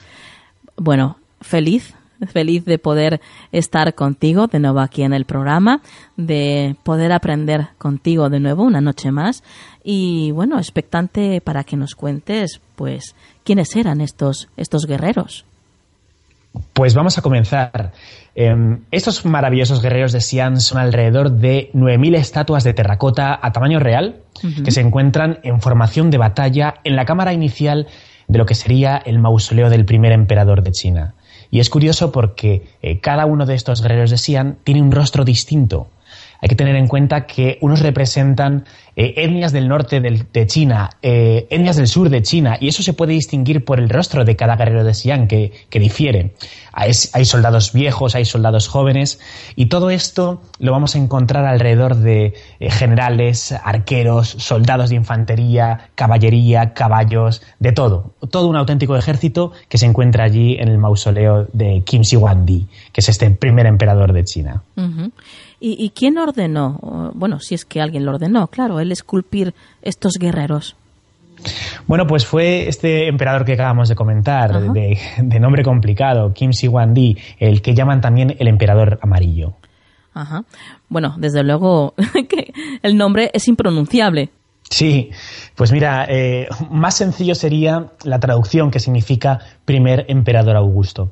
Y es que eh, el responsable de la gran unificación de China en el 221 a.C. es este personaje, Kim Si-Wan-Di. Hay que tener en cuenta que cuando eh, este señor nace, China se encontraba dividida en distintos estados feudales. Lo que hace el primer emperador, este Kim Si-Wan-Di, que evidentemente no se llamaba así cuando nació, solo se llamaba Zeng es, eh, asciende al trono en el año 247 a.C., solo con 12 años, muy joven, y eh, a los 21 eh, declara un golpe de palacio a su regente y se hace así con el poder. Y una de sus primeras medidas es abolir el feudalismo y evita así cualquier tipo de guerra interna. Bueno, muy inteligente por su parte, además. ¿Y los distintos líderes de los pueblos conquistados no se resistían? Sí, pero bueno, eh, el emperador amarillo era más listo que ellos. ¿Y qué hace? Lo que hace Kim Si-Wan-Di es traslada a todos ellos a la provincia de, de y de esta manera los tiene controlados. Así evita pues, que haya posibles rebeliones. Bueno, pero China tendría otros enemigos, ¿no? Además de este. Bueno, sobre todo eh, Mongolia, ¿no? Los mongoles que estaban por ahí siempre acechando. Eh, lo primero que hace el emperador es destruye esas primeras murallas que separaban eh, a los territorios que han sido conquistados y acomete una, eh, una tamaña empresa que va a consistir en crear o incrementar de alguna manera la construcción de la gran muralla china. Y esto va a ser muy importante para el futuro del devenir de China, porque vamos a ver cómo comienza esa época de aislamiento. China se aísla del resto del mundo a través de su, de su muralla. Y una cosa bastante curiosa que hace para ello el emperador es eh, ordenar a todas las familias que al menos tengan dos hijos. ¿Y esto? ¿Por qué justamente dos hijos? Pues mira, uno de ellos eh, sería desplazado a la Gran Muralla, de forma que sería un obrero más, y si moría durante la construcción de la misma, sería enterrado en ese gran cementerio que son los aledaños a la Gran Muralla. Este es un error habitual que mucha gente piensa que se enterraban directamente como argamasa de la Gran Muralla, ¿no? Entre muro y muro, y no. Eh, se enterraban en, las zonas colindantes. Eh, se calcula además que en estas zonas hay alrededor ni más ni menos que 10 eh, millones de, cadáveres ahí enterrados. El otro de los hijos iba a ser destinado como obrero a construir ese gran mausoleo de Kim Si-wandi. Y evidentemente el pueblo chino no veía con buenos ojos el gobierno del emperador, ¿no? Claro, normal, normal. Eh, entonces el emperador Qin fue uno de los responsables de que hoy podamos contemplar la Gran Muralla. Efectivamente. Eh, hay que tener en cuenta que si bien es cierto que la Gran Muralla se comienza a construir en el siglo V antes de Cristo, es con esta unificación de China cuando eh, se actualiza una mm, mayor profundidad en lo que respecta em, a, la estructura de la Gran Muralla y por tanto gracias a Kim Si-wandi podemos contemplar una muralla semejante a lo que hoy en día consideramos como la Gran Muralla China. Bueno, pero Luis, antes de continuar con la historia del emperador, háblanos un poquito sobre la muralla. Pues fíjate, como ya hemos dicho, se empieza a construir en el siglo V antes de Cristo y se mantuvo su construcción ni más ni menos que hasta el siglo XVI. O sea, se pega 2100 eh, años de construcción constante hasta que finaliza finalmente la obra, ¿no? Claro, mm, mm, de hecho, eh, esa longeva construcción tiene que hacer que nos encontremos ante una muralla larguísima, ¿no?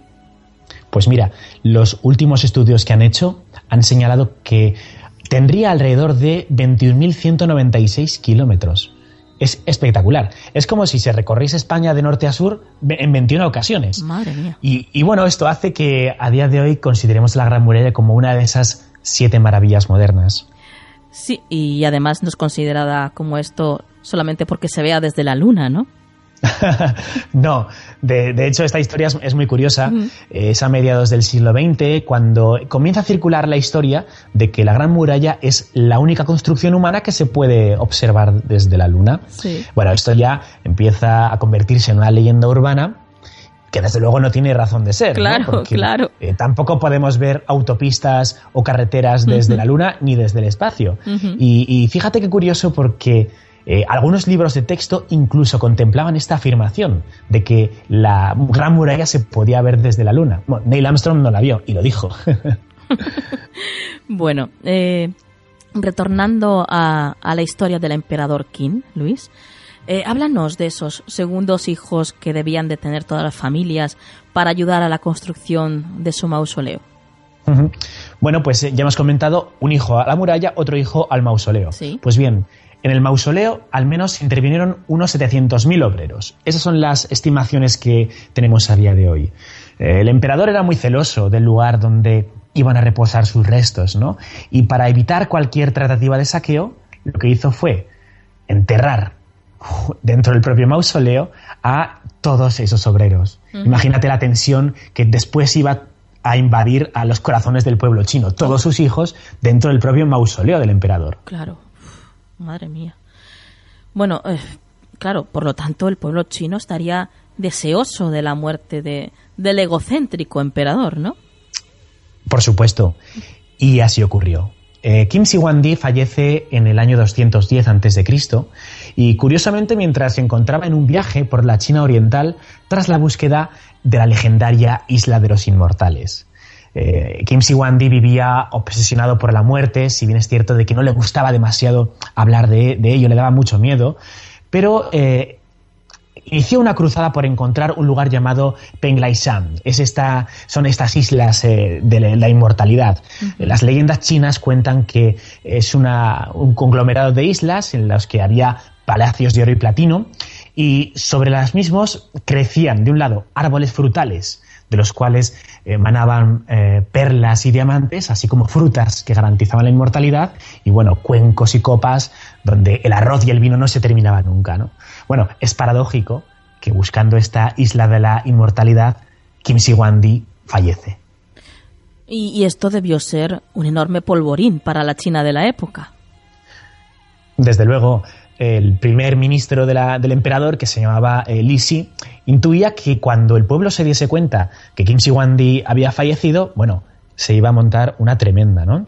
Entonces, eh, Li Si, este primer ministro, sabe que como se encuentra en la región de, de que es un, lugar que está más o menos a unos dos meses de viaje de Xi'an, el cabe evidentemente se iba a descomponer en esos dos meses. Entonces eh, trató de ocultar de alguna manera el fallecimiento de Kim Si-Wandi a los soldados y al resto del pueblo chino. ¿Y cómo pudo lograr esto? Porque claro, en el viaje pues habría una gran comitiva, como dices, ¿no? Como soldados. ¿Cómo, cómo consigue ocultar? Verás. La idea, desde luego, que no se preveía sencilla. Eh, había que ocultar un cadáver durante dos meses de toda la soldadesca, de todo el personal logístico y apoyo que acompañaba al emperador durante su viaje. Y, Lisi tuvo una idea. Eh, lo que hizo fue, como él diariamente mantenía reuniones secretas en la diligencia del, emperador, eh, todos los días entraba dentro de la diligencia y bueno, se reunía con el cadáver, ¿no? E, en su puesto secreto. Y para evitar el tema del olor nauseabundo, lo que hizo fue colocar eh, carros de pescado al inicio y al final de la diligencia. De esta forma, el pescado disimularía ese nauseabundo olor a cadáver en descomposición que emanaba del emperador. Bueno, y, le funcionó. Pues mira, eso parece, porque, porque a los dos meses llegó la comitiva de Kim Si-wan a Xi'an y declararon el fallecimiento y bueno, todo el mundo se hizo el sorprendido. Aunque a mí me llama poderosamente la atención esto de que durante eh, dos meses eh, había pescado alrededor de la diligencia y el, la soldadesca no dijese nada, ¿no? Es, curioso. Sí, sí. Pero bueno, oye, finalmente Kim Si-wan es enterrado en el mausoleo y comienza la leyenda. Claro, y supongo que habría venganza por el pueblo chino. Por supuesto, porque a pesar de que eh, pretendas enterrar contigo a todos tus obreros, seguro que a alguno se le escapa la localización de tu tumba. Y así ocurrió. Y es que nada más concluir el sepelio, el pueblo chino, harto y furioso eh, con el emperador, pues entró con palos y antorchas, al menos en la zona que hoy, eh, donde hoy entramos, para ver los guerreros de Xi'an, y lo destruyeron todo. Eh, además, cada guerrero de Xi'an tenía un arma, tenía un arma reglamentaria que evidentemente eh, fue saqueada por los campesinos, por los saqueadores y por el resto de gente que entró allí. Entonces, Luis, si los guerreros fueron destruidos, ¿por qué en todas las fotografías los observamos tan majestuosos y, esplendorosos, ¿no? Vamos, casi casi como si estuvieran recién salidos de fábrica. Pues mira, solo uno de los 9.000 guerreros que vemos hoy se encontró intacto. Es un arquero que se encuentra de cuclillas, está dentro del, propio museo de los guerreros de Xi'an, y el resto fueron reconstruidos pieza a pieza. Pues imagínate, como si fuesen eh, miles de millones de jarrones rotos en millones de piececitas, el pedazo de trabajo arqueológico que supone reconstruir eso. Bueno, un trabajo de chinos, desde luego. Nunca mejor dicho, ¿no? háblanos, háblanos, Luis, sobre, sobre su descubrimiento. Es una historia espectacular. Eh, nos tenemos que remontar a una época muy reciente. Es la primavera de 1974. Un campesino se encuentra excavando la tierra, tratando de construir un pozo en la región de Xi'an, y cuando mete su pala en la tierra y saca, la, y, saca tierra, eh, se da cuenta que lo que le mira desde el agujero que acaba de cavar es un rostro. Es un rostro de fiereza que le mira desde el fondo del abismo. Y se da cuenta que ha descubierto el primero de los 9.000 guerreros que vendrían después de él. Eh, debido a la superstición, este campesino en un principio está convencido de haber encontrado a un demonio. no tenían ni idea de esta historia de los guerreros de Xi'an. Y de hecho, eh, cuelgan las cabezas que van encontrando a las entradas de los pueblos y les tiran piedras y palos, pues con ánimo de rechazo. Es al poco tiempo cuando las autoridades arqueológicas se enteran de este descubrimiento, cuando se inicia todo el protocolo arqueológico de reconstrucción y de salvamento de los guerreros maltrechos sinceramente, tiene que ser impresionante estar allí delante de, estos guerreros. Yo, yo estuve en, bueno, en lo que trajeron aquí a Madrid, estuve viéndolos y, y, era, bueno, una pequeñita, ¿no? Parte. Y ya impresionaba, me imagino eso, y bueno, tiene que ser espectacular. Sí, es, es una exposición además la que, de la que estás hablando, que a día de hoy sigue rotando por España. Si no me equivoco, eh, ahora está en, o estaba en Sevilla o hace poquito estaba en Sevilla, así que hay que estar atento eh, a ver si nos viene a Valencia dentro de poco. Sí, sí. Pero, pero bueno, la verdad es que si esa exposición ya es espectacular, estar en la nave principal de los guerreros originales, bueno, lo es más, ¿no? Y lo que eh, llama la atención es que cuando uno entra dentro del mausoleo, se da cuenta que de un lado está la nave que todos vemos en las fotografías, pero es que hay otras tres de un tamaño semejante que tienen caballos, eh, carros de combate y sobre todo ves como hay zonas en las que la tierra todavía no ha sido excavada, todavía están las zanjas tapadas y sabemos que debajo de estas hay cientos de guerreros todavía por descubrir y eso es eh, eh, súper curioso. Bueno, impresionante, lo dicho. Todo el tiempo nos estás hablando del mausoleo, Luis, pero no has dicho nada de la tumba. ¿Qué nos puedes decir de esto? Bueno, este es el plato fuerte de la historia y es que eh, en un principio solo teníamos leyendas y había leyendas que hablaban de los guerreros de Siam, de la existencia. Es en el año 74 cuando se encuentran, cuando tenemos que decir, pues efectivamente no eran tales leyendas, ¿no? Esos manuscritos eh, no eran mitos, sino que contaban la realidad de los guerreros de Siam. Pero si hacemos caso a esos mismos textos que hablan de los guerreros, tenemos que seguir haciendo caso a lo que dicen a continuación, y es que hablan de la tumba. Claro. ¿Y qué es lo que dicen estos textos de la tumba? Lo que indican es que eh, tras los guerreros se encontrarían varias cámaras que estarían eh, infestadas de trampas y que al final desembocarían en esa cámara real.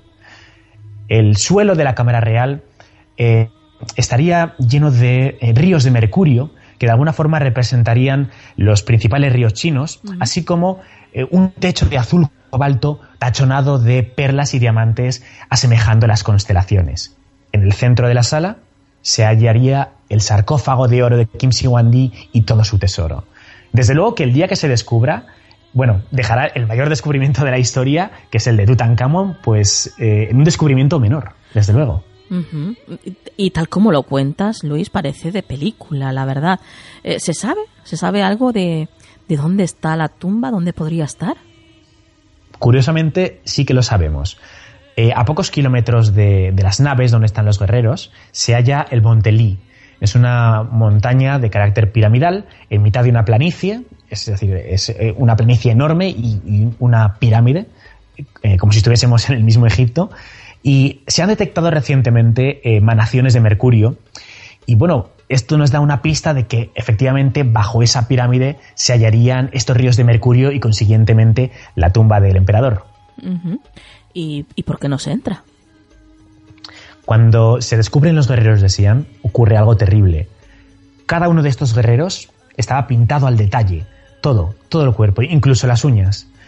Pero claro, cuando se eh, cuando entran en contacto esos pigmentos de pintura con el aire, en el momento en que se descubren, se deshace completamente la pintura y pierde el color. Eh, los chinos son muy pacientes y su discurso es, oye, hasta que no tengamos la tecnología suficiente para entrar sin que eh, rompamos nada, sin deteriorar nada, no lo vamos a hacer. Y bueno, o sea, desde luego que si esto ocurre en Rusia o en Estados Unidos, hace años que ya sabríamos, eh, eh, se habría desvelado el misterio de lo que hay ahí, eso está claro. Desde luego, desde luego. Vamos, no, no habrían dejado nada. para terminar, danos, danos un último consejo si viajamos a Xi'an y, visitamos a los míticos guerreros, Luis. Danos un consejito. Bueno, esto es algo muy curioso que vamos a señalar para terminar. Y es que eh, si vamos a Xi'an, hacemos la visita de los guerreros, a continuación, como en todos los museos, nos hacen pasar a la tienda. Y en la tienda hay un, personaje muy curioso. Y es que eh, el descubridor de los guerreros de Sian, ese campesino del que hemos hablado antes, todavía vive. Hay que tener en cuenta que es que se descubren en el año 74, hace relativamente poco. Entonces, eh, ahí está el señor pues firmando los libros que te venden en la tienda por una módica propina. Eh, y es algo, la verdad, muy curioso. Es como si eh, Howard Carter no a día de hoy estuviese ahí firmando libros de Tutankamón. Vaya, y la verdad es que, oye, tener tu libro de los guerreros de Sian firmado por el descubridor es algo, la verdad, bastante bonito, ¿no? Y bueno, ahí tenemos a estos míticos guerreros de terracota del primer emperador Kim Si-Wandi. Qué maravilla de tema, Luis, nos has traído esta semana. Bueno, como cada vez que nos visitas, la verdad, porque como te decía al principio, nos encanta aprender contigo y eso siempre, siempre lo hacemos. Eh, antes de despedirte, Luis, dámonos alguna forma de contacto para todos aquellos que quieran seguirte, que yo sé que yo sé que son muchos, ¿eh? que hay, mucha gente la que se pone en contacto con el programa preguntando por ti. Bueno, en primer lugar, un placer enorme, como siempre, colaborar con Canal del Misterio, porque esto es una maravilla. Y bueno, cualquiera que me quiera seguir me podrá encontrar en Twitter, arroba luistobajas7, o en YouTube eh, hago guías de, viajes por el mundo, guías misteriosas de viajes, y si cualquiera pone guía definitiva de Egipto, eh, guía definitiva de Rusia o guía definitiva de Chile e Isla de Pascua, allí me encontrará. Bueno, contigo, Luis, nos iríamos de viaje hasta la Luna. compañero. Pues nada, hasta el próximo. La hasta el próximo programa, compañero. Buenas noches.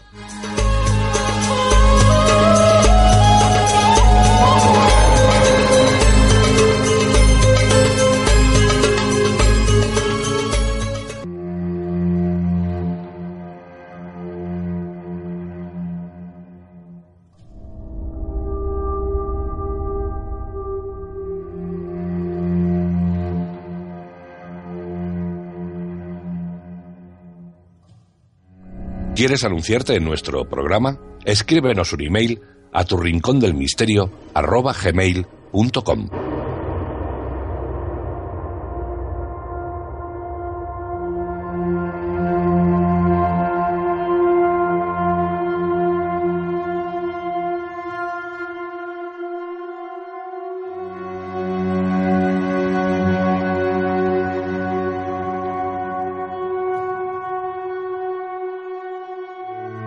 Qué gozada el poder escuchar a nuestro compañero Luis Tobajas y poder viajar, aunque sea virtualmente, con él, ¿verdad?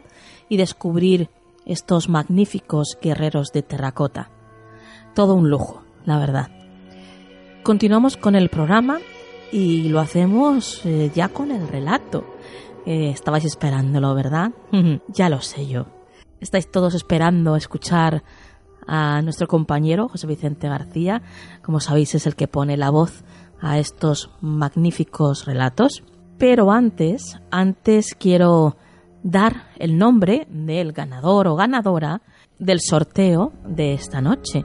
Como sabéis, sorteamos el libro Anatomía de las Casas Encantadas de la editorial Luciérnaga y escrito por Iván Mouri. Y, y bueno, yo creo que ya tenemos ganadora, ¿eh? en este caso. Habéis escrito muchísimos, pero mm, muchísimos, ¿eh? ¿eh? aún así, eh, bueno, pues esto va como va y se ha realizado el sorteo y por desgracia solamente puede haber un ganador. En este caso, ganadora, como os decía. Algunos de vosotros no habéis cumplido uno de los requisitos que os pedíamos y directamente no habéis podido acceder al sorteo. Os pedíamos que nos escribierais un email a tu rincón del misterio con el asunto sorteo libro y después también os pedíamos que os suscribierais a nuestra web y nos dijerais con qué email estabais suscritos. Bueno, pues hay algunos que esto se lo han saltado directamente con lo cual lamentablemente pues no podéis acceder, no habéis podido acceder al sorteo. Pero bueno, la persona ganadora de esta noche sí que lo ha hecho, lo ha hecho todo correctamente y voy a decir el nombre ya. La ganadora del sorteo de este magnífico libro es Yolanda Robles. Yolanda, felicidades porque te llevas un libro, bueno, magnífico. En cuanto puedas, envíanos tu dirección postal para que te lo enviemos lo antes posible y así puedas ya echarle el ojo, puedas disfrutar de él. Desde luego estoy absolutamente convencida de que lo vas a hacer, porque es un libro único. Tengo que recordaros que los que tenéis la app del programa habéis tenido una pequeña ventaja. Os lo cuento. La gente que tiene la app son los primeros que se enteran de todo. Porque, bueno, ya que es nuestro medio, pues Canal del Misterio, todas sus noticias, todo lo que quiere comunicar a los misteriosos, lo hace, por supuesto, primero a través de la app. Entonces, eh, bueno, en esta ocasión ha sido un sorteo. En otra ocasión puede ser a lo mejor un sorteo, pero a los 10 primeros. Entonces, siempre es conveniente tener la app del programa, una app gratuita, como sabéis con chat, con Facebook, con nuestros programas ya emitidos, con Misterio FM, donde nos podéis escuchar en directo. Bueno, una app completísima. Y ahora ya no me voy a alargar más y vamos a escuchar el relato de esta semana, titulado 23 puñaladas, escrito por Tessa y por supuesto con la voz de José Vicente García.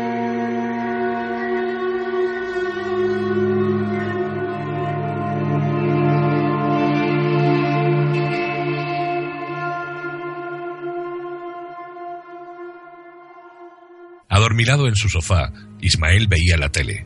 Le costaba dormir. Hacía un rato que se había tomado su somnífero. Estaba muy cansado. Desde las siete de la mañana sin parar. Su cuerpo se relajaba intentando ver una de sus series favoritas. Aguantaba con los ojos casi cerrados hasta los anuncios. Cerró los ojos, comenzando a notar que el sopor que le invadía era mucho más fuerte que sus ganas de ver la tele. En ese instante Sonó el teléfono, devolviéndole de un golpe a la realidad. Estiró el brazo y descolgó con desgana. ¿Quién sería a estas horas? No era muy tarde, poco más de las once, pero, pero su número de fijo no lo tenía mucha gente, al contrario. Dígame. Nadie. ¿Será posible? Encima bromitas. Una voz lejana, extraña, le llamaba por su nombre. Luego unas interferencias seguidas de otras voces, voces que parecían lamentos. El vello se le erizó, sintió frío. ¿Qué era aquello tan extraño? Colgó inmediatamente. Mirando el teléfono, su cabeza trataba de darle una explicación coherente a lo que acababa de escuchar. El teléfono comenzó a sonar de nuevo y dejó que repitiera su sonido una y otra vez. Le molestaba, pero a la vez le daba miedo. Esperó a que saltara el contestador, nunca la utilizaba, pero en esta ocasión le vendría bien. Así, fuese lo que fuese aquello, se quedaría grabado. Con miedo instantes después, escuchó la grabación. Esta vez creyó reconocer la voz.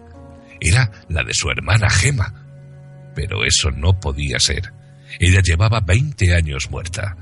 El malnacido de su cuñado Tomás, en un arrebato de celos, la apuñaló con inquina, veintitrés puñaladas. Hasta después de muerta, continuó apuñalándola. Estaba en prisión desde entonces.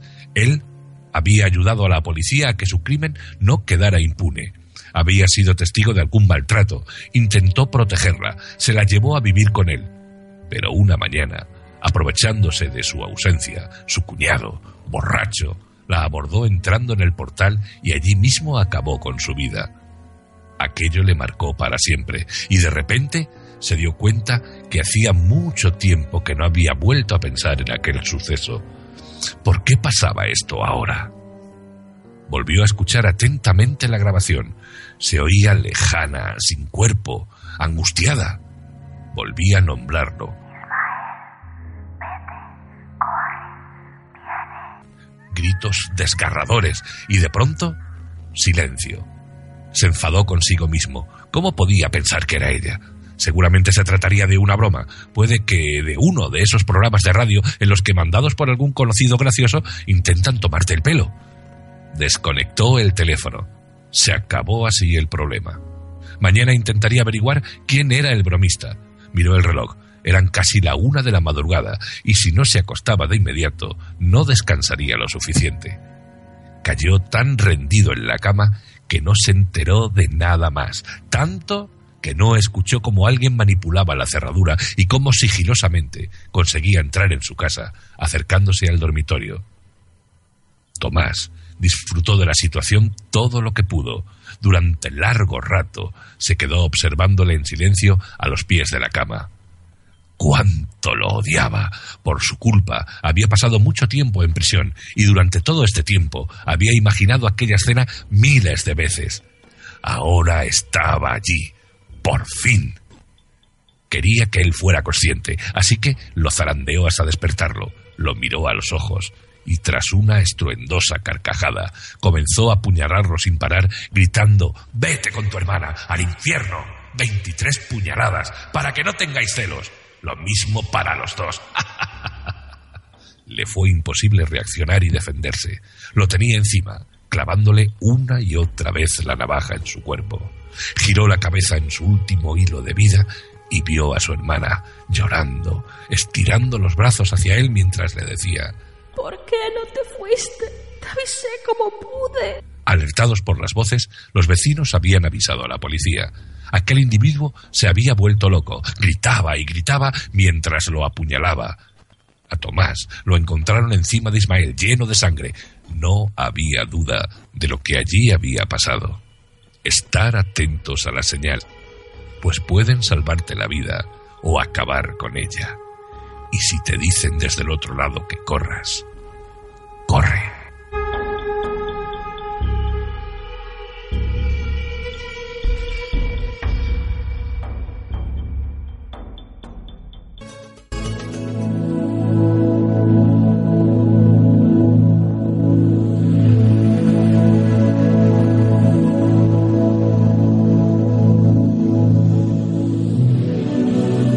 Consejo de la semana en Canal del Misterio.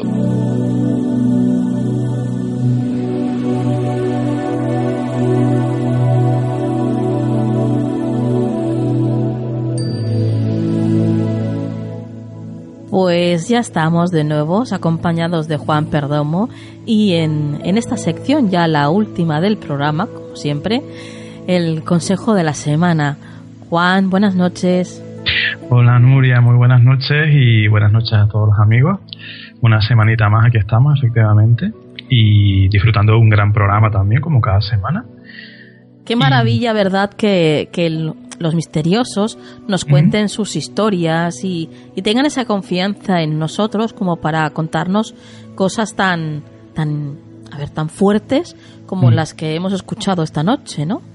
Sí, cosas ante las que mucha gente se, se esconde o que rehuye de contarlas, es verdad, porque quizás hasta en algún momento puedan dudar hasta de ellos mismos, ¿no? Claro. Eh, en algún momento pensarán, estaré loco. O si no lo estoy, me van a decir que lo estoy. Sí, sí. Entonces, para borrarme el trago, me lo callo, ¿no? Eh, y, y, es verdad, y yo creo que si todos fuéramos así de valientes, quizás el misterio estaría mucho más, mucho mejor enfocado, ¿no? Sí, desde luego. Porque se contarían las cosas como son realmente, las experiencias que cada uno ha tenido. Nadie está obligado a creer nada, pero sí a respetarlo, por supuesto. Pero como lo que hacemos es callárnoslo, pues claro, no, no, le damos el espacio y la difusión que se merece, pero que es comprensible por eso, porque claro, pone el punto de mira a la persona, ¿no? Entonces dices bien, Nuria, que es un honor que, que se abran a nosotros y nos cuenten esas historias además tan potentes. Es un privilegio, es un privilegio. Y además ellos saben que contamos con ellos ¿eh? y, que, y que ellos pueden contar con nosotros, por supuesto. Claro, claro que sí, y que en todo momento, bueno, está de más decirlo, ¿no? Pero no se les va a enjuiciar, no se les va a juzgar, no se les va... Eh, todo lo contrario, se les va a entender y se les va a respetar. Claro, quieras que no, a nosotros, aquí a todo el mundo le ha pasado algo extraño en algún momento.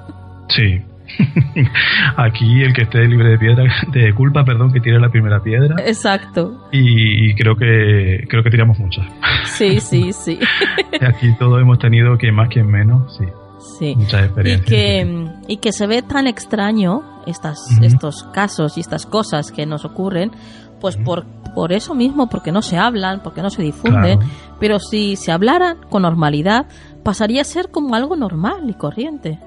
Exacto, es que son cosas que yo entiendo que con el tiempo sí se normalizarán porque pues bueno, no sé, vete tú a decirle a tu bisabuela, a tu tatarabuela que eh, iba a estar hablando una persona con otra a través de un cacharrito pequeño y que se iban a ir a miles de kilómetros de distancia, por ejemplo. Sí, fíjate. Y, o que habían unas ondas que existían, que existen unas ondas que llevan programas maravillosos de radio como este a todos los lugares del mundo pues te llamaría loco. Desde luego. Entonces todo, todo se va, todo se va descubriendo, todo se va normalizando. Lo que pasa es que este tipo de cosas, como lo he dicho, como nos los callamos, pues. Sí. Sí, sí, sí. Se deforma un poco la realidad, pero con el tiempo, poco a poco, todo se va normalizando. Bueno, y aprovechamos, por supuesto, para instar a todos a todos los oyentes a que nos escriban a tu rincón del misterio gmail.com y nos cuenten sus experiencias o si incluso las están viviendo en este momento, ocurre algo en vuestras casas, también decírnoslo y, bueno, y haremos lo posible para poder ayudaros. Juan, vamos a, a tus maravillosas cartas y a ver qué es lo que nos dicen para esta semana que viene. Muy bien.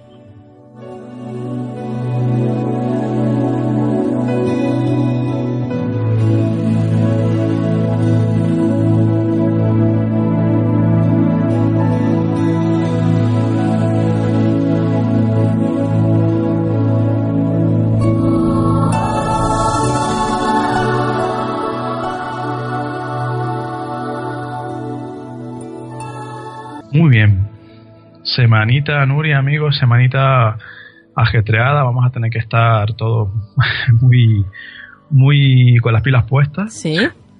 Esta semana el arcano es un arcano muy positivo, muy, muy guapo, muy chulo, 8 de bastos. Lo que pasa es que es muy. puede llegar a ser un poco estresante. Si no estamos descansados, si no comemos bien, si no, no nos cuidamos un poco en ese sentido, Nuria, pues igual nos puede agotar, puede ser más que estresante, agotador. Ocho de bastos, movimientos, noticias, eh, contactos, viajes. Eh, mucho movimiento de personas, mucho trasiego de personas a nuestro alrededor. Eh, mucha gente que va a tirar de nosotros, muchos frentes que se nos van a abrir. La verdad que ya digo, es, muy positivo, o sea, todo va a ser dentro de un orden y todo va a ser para que, para que se den cosas muy, muy, muy positivas en nuestra vida, pero realmente va a requerir que nosotros estemos a la altura, porque por una parte se nos pueden pasar oportunidades si no estamos a, eso a la altura y si no nos ponemos las pilas como debemos. Y por otra parte, eh, nos podemos perder también la posibilidad incluso de relacionarnos eh, a nivel de pareja, de amigos, de cualquier manera, de familia, de vamos a perder oportunidades quizás de relacionarnos porque la gente va a estar muy activa y van a hacer muchas cosas y quizás nos cueste un poco seguirle el ritmo. Y muy atentos también a todo lo que tenga que ver con, bueno, lo que pueda ser documentación, papeleo, burocracia, porque estos días puede que nos sea fácil resolver cosas que tengamos ahí atascadas o que aparezca alguien, alguna energía de cualquier tipo que nos ayude a, solucionar esos conflictos y hay que saber aprovecharlo. Sobre todo yo diría una semana muy movida, de mucho ajetreo, que lo dicho, Nuria, va a requerir que estemos ahí con las pilas bien cargadas, o sea que a recargar desde ahora, porque vamos a estar muy, muy, muy, muy eh, moviditos esta próxima semana, pero para bien. Me encanta, es una carta muy positiva, muy luminosa y que nos va a traer muchísimas cosas interesantísimas. Qué bien, qué bien. A ver, pues ah, esperaremos esa semana con los brazos abiertos y dispuestos a, vivirlo intensamente, Juan, como siempre. Sí, porque además ya digo, o sea, van a venir oportunidades que van a pasar muy rápido. Ocho de bastos es una carta de mucha inmediatez, cosas que van y vienen y, y, si no estás pendiente se te pasa. Entonces hay que estar muy, muy, muy atentos para que para aprovechar todas las oportunidades, todo el potencial que trae que trae esta semana. Es como que de alguna forma llega el momento en el que eh, somos lo suficientemente fuertes como para acabar con algo que a lo mejor hemos estado luchando durante mucho tiempo, ¿no? Sí, sí, dices bien. Por eso digo lo de que eh, pueden llegar momentos, personas, energías, acontecimientos que nos ayuden a superar o a finiquitar algún tema a nivel burocrático o a nivel personal, de, cualquier manera, ¿no?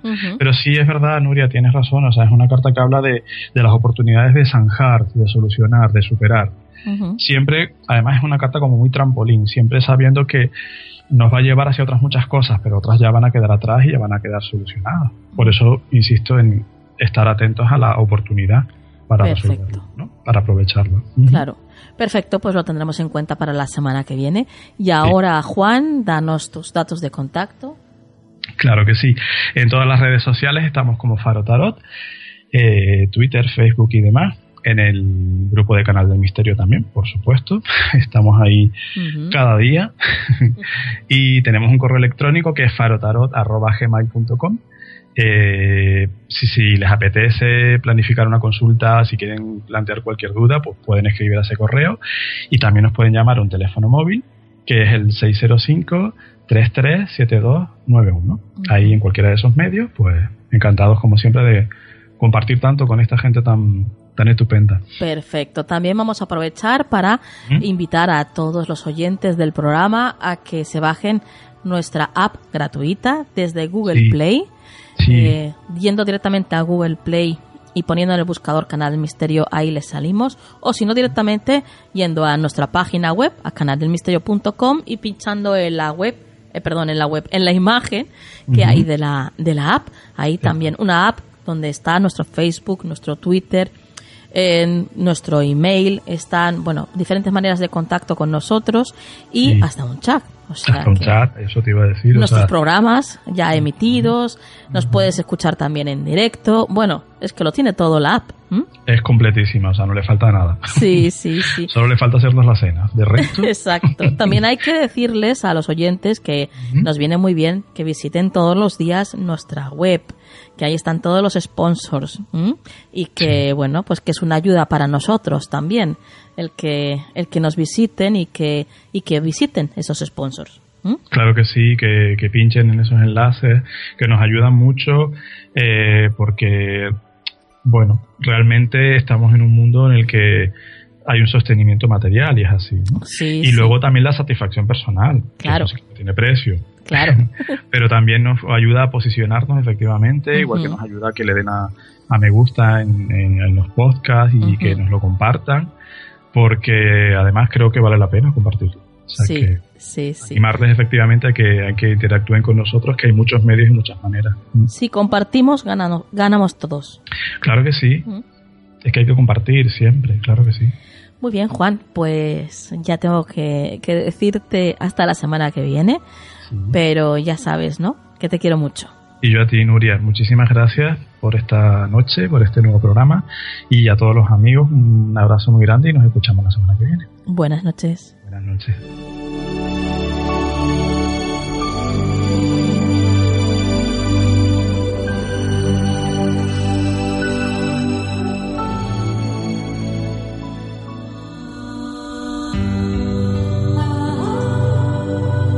¿Quieres anunciarte en nuestro programa? Envíanos un email a tu rincón del misterio arroba gmail.com.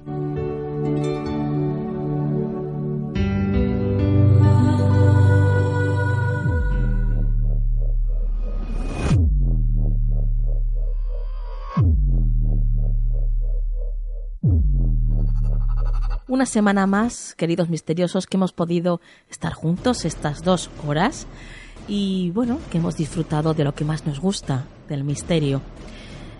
Hay mucha gente que nos puede tildar de raros, otros de frikis, otros incluso hasta de locos. Pero bueno, los que quieran ladrar, que ladren, ¿no? A nosotros poco nos importa, la verdad. Mm, desde aquí, como siempre, sabéis que intentamos tratar todos los temas con la mayor rigurosidad y creo que lo conseguimos. Si hay algo que hacemos es tratar todos los temas de una manera muy seria y, por supuesto, de una manera fácil para que llegue a todos vosotros. Y ahora vamos a por la frase de la semana. Ayer fui inteligente y quise cambiar el mundo. Hoy soy sabio y voy a cambiarme a mí mismo. Que la luz esté siempre en vuestras vidas. Buenas noches.